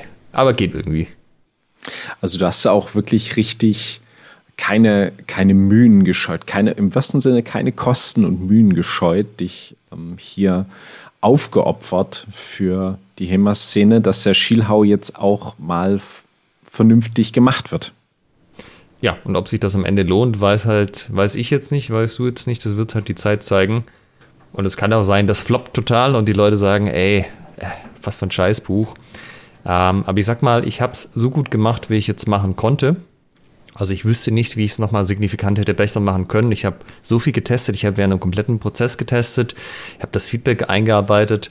Also für mich ist es das beste Buch, was ich zu dem Zeitpunkt schreiben konnte. Das, was es jetzt geworden ist. Ähm, ja, und wenn das kommt jetzt halt entweder an oder kommt nicht an. Und ich sage auch mal so, wenn das Buch jetzt total einschlägt, und die Leute sagen, ey, voll gut, bitte noch, noch zehn Bücher so, dann würde ich mir vielleicht überlegen, nochmal eins zu machen. Aber wenn es nicht gut ankommt, beziehungsweise es zwar mhm. ein paar Leute kaufen und die finden es auch gut, aber es wird jetzt halt nicht so verkauft, dass ich jetzt tatsächlich zum Beispiel die Kosten wieder reinkriege und auch irgendwie Plus mache, ähm, dann war das ziemlich sicher das erste und letzte Buch. Okay. Also muss man gucken, ne? Das sind äh, viele Fragezeichen noch im Raum, was das ganze Thema angeht. Ich hoffe jetzt einfach mal auf das Beste. Ja, und ansonsten, ähm, was ich auch noch viel gemacht habe, okay, das kann ich vielleicht noch gerade erzählen. Äh, ich habe auch ganz viel mit Google Forms gemacht, also mit Google Formulare. Zum Beispiel eben das Testen vom Cover und Titel. Und äh, da habe ich auch aus mhm. Write Useful Books gelernt. Da macht man quasi, also man versucht es zu reduzieren auf drei, maximal vier Optionen. Und es ist nicht wichtig, was dir gefällt als Autor, es ist wichtig, was bei den Leuten gut ankommt, die das Buch am Ende lesen sollen. Weil das ist auch so ein Ding, ich habe natürlich irgendwie selber so einen Favoriten gehabt bei den Covern, aber das bringt ja nichts, wenn mir das Buch gefällt, die Leute sollen es ja am Ende kaufen. Und da habe ich zum Beispiel 80 Antworten gekriegt. Klar, sozusagen, welches Cover finde ich gut und welches nicht, ist wahrscheinlich auch schneller gemacht, als wenn ich jetzt hergehe und ich muss irgendwie so ein komplettes Buch lesen und da inhaltliches Feedback geben. Aber das finde ich schon ziemlich respektabel und da gab es zum Beispiel genauso wie beim Titel einfach klare Favoriten. Also beim Cover, diese Version, die es jetzt geworden ist, hatte ich einmal hell und dunkel drin und dann noch zwei komplett andere Cover. Und die helle und die dunkle Version zusammen haben irgendwie 80 Prozent der Stimmen abgekriegt und die dunkle alleine über 50 Prozent oder über 60 Prozent. Also da bin ich sehr zuversichtlich, dass das auch tatsächlich das richtige Cover ist. ja, es war auch in der Tat mein Favorit. Also ich habe da auch mit abgestimmt über den Titel und das Cover natürlich und beides war auch mein Favorit. Okay, dann Alex, erstmal vielen, vielen Dank für dieses Buch, für diese Mühe, die du dir gemacht hast, für die Zeit, die du da reingesteckt hast und natürlich auch den finanziellen Aufwand. Das ist ja in keinster Weise zu vernachlässigen. Das muss man wirklich wollen. Und also, ich habe das Gefühl, du hast wirklich gewollt, du hast wirklich das Bedürfnis gehabt, den Schielhau nochmal der Welt etwas näher zu bringen. Und Ihr, liebe Hörerinnen und Hörer, könnt das Buch ab sofort bei Amazon als Hardcover oder als Taschenbuch käuflich erwerben. Wie wir schon besprochen haben, ist es dem Alex gleich von dem, was für ihn übrig bleibt. Und äh, ihr unterstützt ihn damit natürlich ganz großartig, seine enormen Kosten da wieder reinzukriegen. Und ja, wenn ihr es gelesen habt, dann gebt ihm auch eine entsprechende Rezension bei Amazon. Vorzugsweise natürlich ähm, äh, gerne, gerne, wenn ihr es positiv findet, auf jeden Fall. Und wenn ihr damit, ähm, wenn ihr sozusagen noch, noch individuelles Feedback geben wollt, dann freut er sich sicherlich auch an alexander.schwertgeflüster.de zum Beispiel. Eine äh, kurze Korrektur. Ja. Ähm, die E-Mail-Adresse, die im Buch steht, ist alexander.hemaguide.com. Das wäre gut, ah, wenn man okay. die verwendet für Buchfeedback. Äh, dann habe ich das auch so ein bisschen gesammelt auf einer E-Mail-Adresse. Ja, sehr gut. Das ist natürlich auch ideal, wenn die Feedback-Adresse und die Feedback-Möglichkeiten gleich im Buch sind. Wunderbar. Ja, Alex hat jetzt einen äh, Begriff mehr für seine E-Mail-Signatur äh, neben Instructor, HEMA Podcaster jetzt auch Book Author. Ja, allerdings. Und wir sind gespannt, wie das jetzt anläuft, wie dann sozusagen in den, den nächsten 14 Tagen sich das Ganze entwickelt. Ob wir da schon den einen oder anderen Verkauf bei Amazon haben. Oder ob ähm, ja, dir die, die Bude eingerannt wird. Das ist ja auch möglich, ne? nach dieser Episode hier. Ja, schauen wir mal. Also, was ihr auf jeden Fall machen könnt neben einer Bewertung, ist auch das Buch einfach weiter zu empfehlen. Also ganz klassisch, wenn ihr sagt, hey, ich habe irgendwas draus gelernt oder jemand fragt euch, hey, wo hast du das her? Sagt einfach, ich habe hier so ein Buch gelesen, Schielhauer, schickt den Leuten den Link oder verschenkt auch mal eine Ausgabe. Ähm, das ist wirklich was, was man auch nicht unterschätzen darf, auch jetzt auf den, in, bei Social Media und so. Das sind halt, also jeder, der das halt irgendwie mal erwähnt und sagt, ey, das ist ein cooles Buch, wenn jemand fragt, hey, was soll ich denn für Lichtenauer Bücher zum Beispiel lesen oder Langschwertbücher, ey, schau zu Schielha im Detail rein. Ja, das ist das, was am Ende auch alles wirklich hilft. Also man unterschätzt das, man denkt, hey, bloß weil ich da jetzt irgendwie das einmal sage, aber ja, wenn das halt irgendwie jeder zweite macht und bei jedem dritten kommt dann auch mal ein Verkauf raus, das läppert sich halt über die ganze Zeit zusammen. Und ich würde mich sehr freuen, wenn das Buch am Ende natürlich auch ein Erfolg wird, weil Bücher schreiben ist natürlich immer Riesending, riesen viel Aufwand, es fließt viel Geld rein, viel Mühe, viel Nerven und ja, ich hoffe halt einfach, das hat sich jetzt am Ende auch gelohnt. Das heißt, ihr könnt auch, wenn ihr Trainerinnen und Trainer seid, einfach mal im Training sagen, guckt mal hier, gibt es ein neues Buch. Falls ihr nicht wisst, was ihr euch noch an HEMA-Literatur zulegen sollt, habt schon alles. Bam, Schielhau im Detail. Und wie diesen Podcast natürlich empfehlt es euren Freunden und Feinden weiter. Hast du eigentlich in die Beta mal reingeschaut? Ich habe sie überflogen, aber ich bin nicht dazu gekommen, dir ein Feedback dazu zu geben. Ah ja, was ist dein Plan so? Wann schaust du in das Buch rein? Wann ich in das Buch reinschaue? Mhm. Ähm, ich werde es mir auf jeden Fall zulegen, denke ich. Ähm, wann genau, das kann ich dir jetzt noch nicht sagen, ob ich jetzt hier gleich auf Kaufen klicke oder ob ich äh, erstmal, wenn ich die, die Gelegenheit habe, mal bei jemand anders äh, reinzuschielen, ähm, mir das sozusagen dann, dann zuzulegen. Aber das ist natürlich etwas, das äh, muss man im, im Bücherregal haben. Ja, dann, dann kannst du eigentlich gleich auf Kaufen klicken, oder? Okay. Clever. Sehr clever, Alexander. gab es, hast du schon gesehen, ob es einen Verkauf gab? Also ich sehe im Backend, dass es irgendwie zwei Verkäufe gab. Ob das alle sind oder nicht, also das ist auch sowas, was halt äh, ein bisschen braucht, bis das aktualisiert wird. Also zumindest zwei Stück habe ich jetzt mal verkauft. Na, es geht doch los. Okay. Geht los, ja. Dann, liebe Hörerinnen, liebe Hörer, vielen Dank fürs Zuhören diese Woche wieder.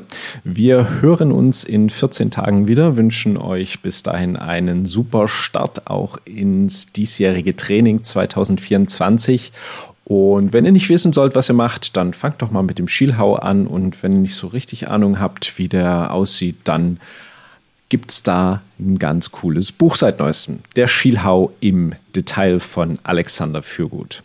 Macht's gut. Tschüss. Ciao. Halt bitte noch nicht weglaufen. Ihr könnt diesen Podcast nämlich noch unterstützen. Wenn es euch gefällt, dann tut uns einen Gefallen, gebt uns ein Like auf Facebook oder bei Instagram oder bewertet diesen Podcast bei iTunes und unterstützt uns auch gerne auf patreon.com slash Schwertgeflüster, Schwertgeflüster mit UE und empfehlt diesen Podcast euren Freunden und Feinden weiter.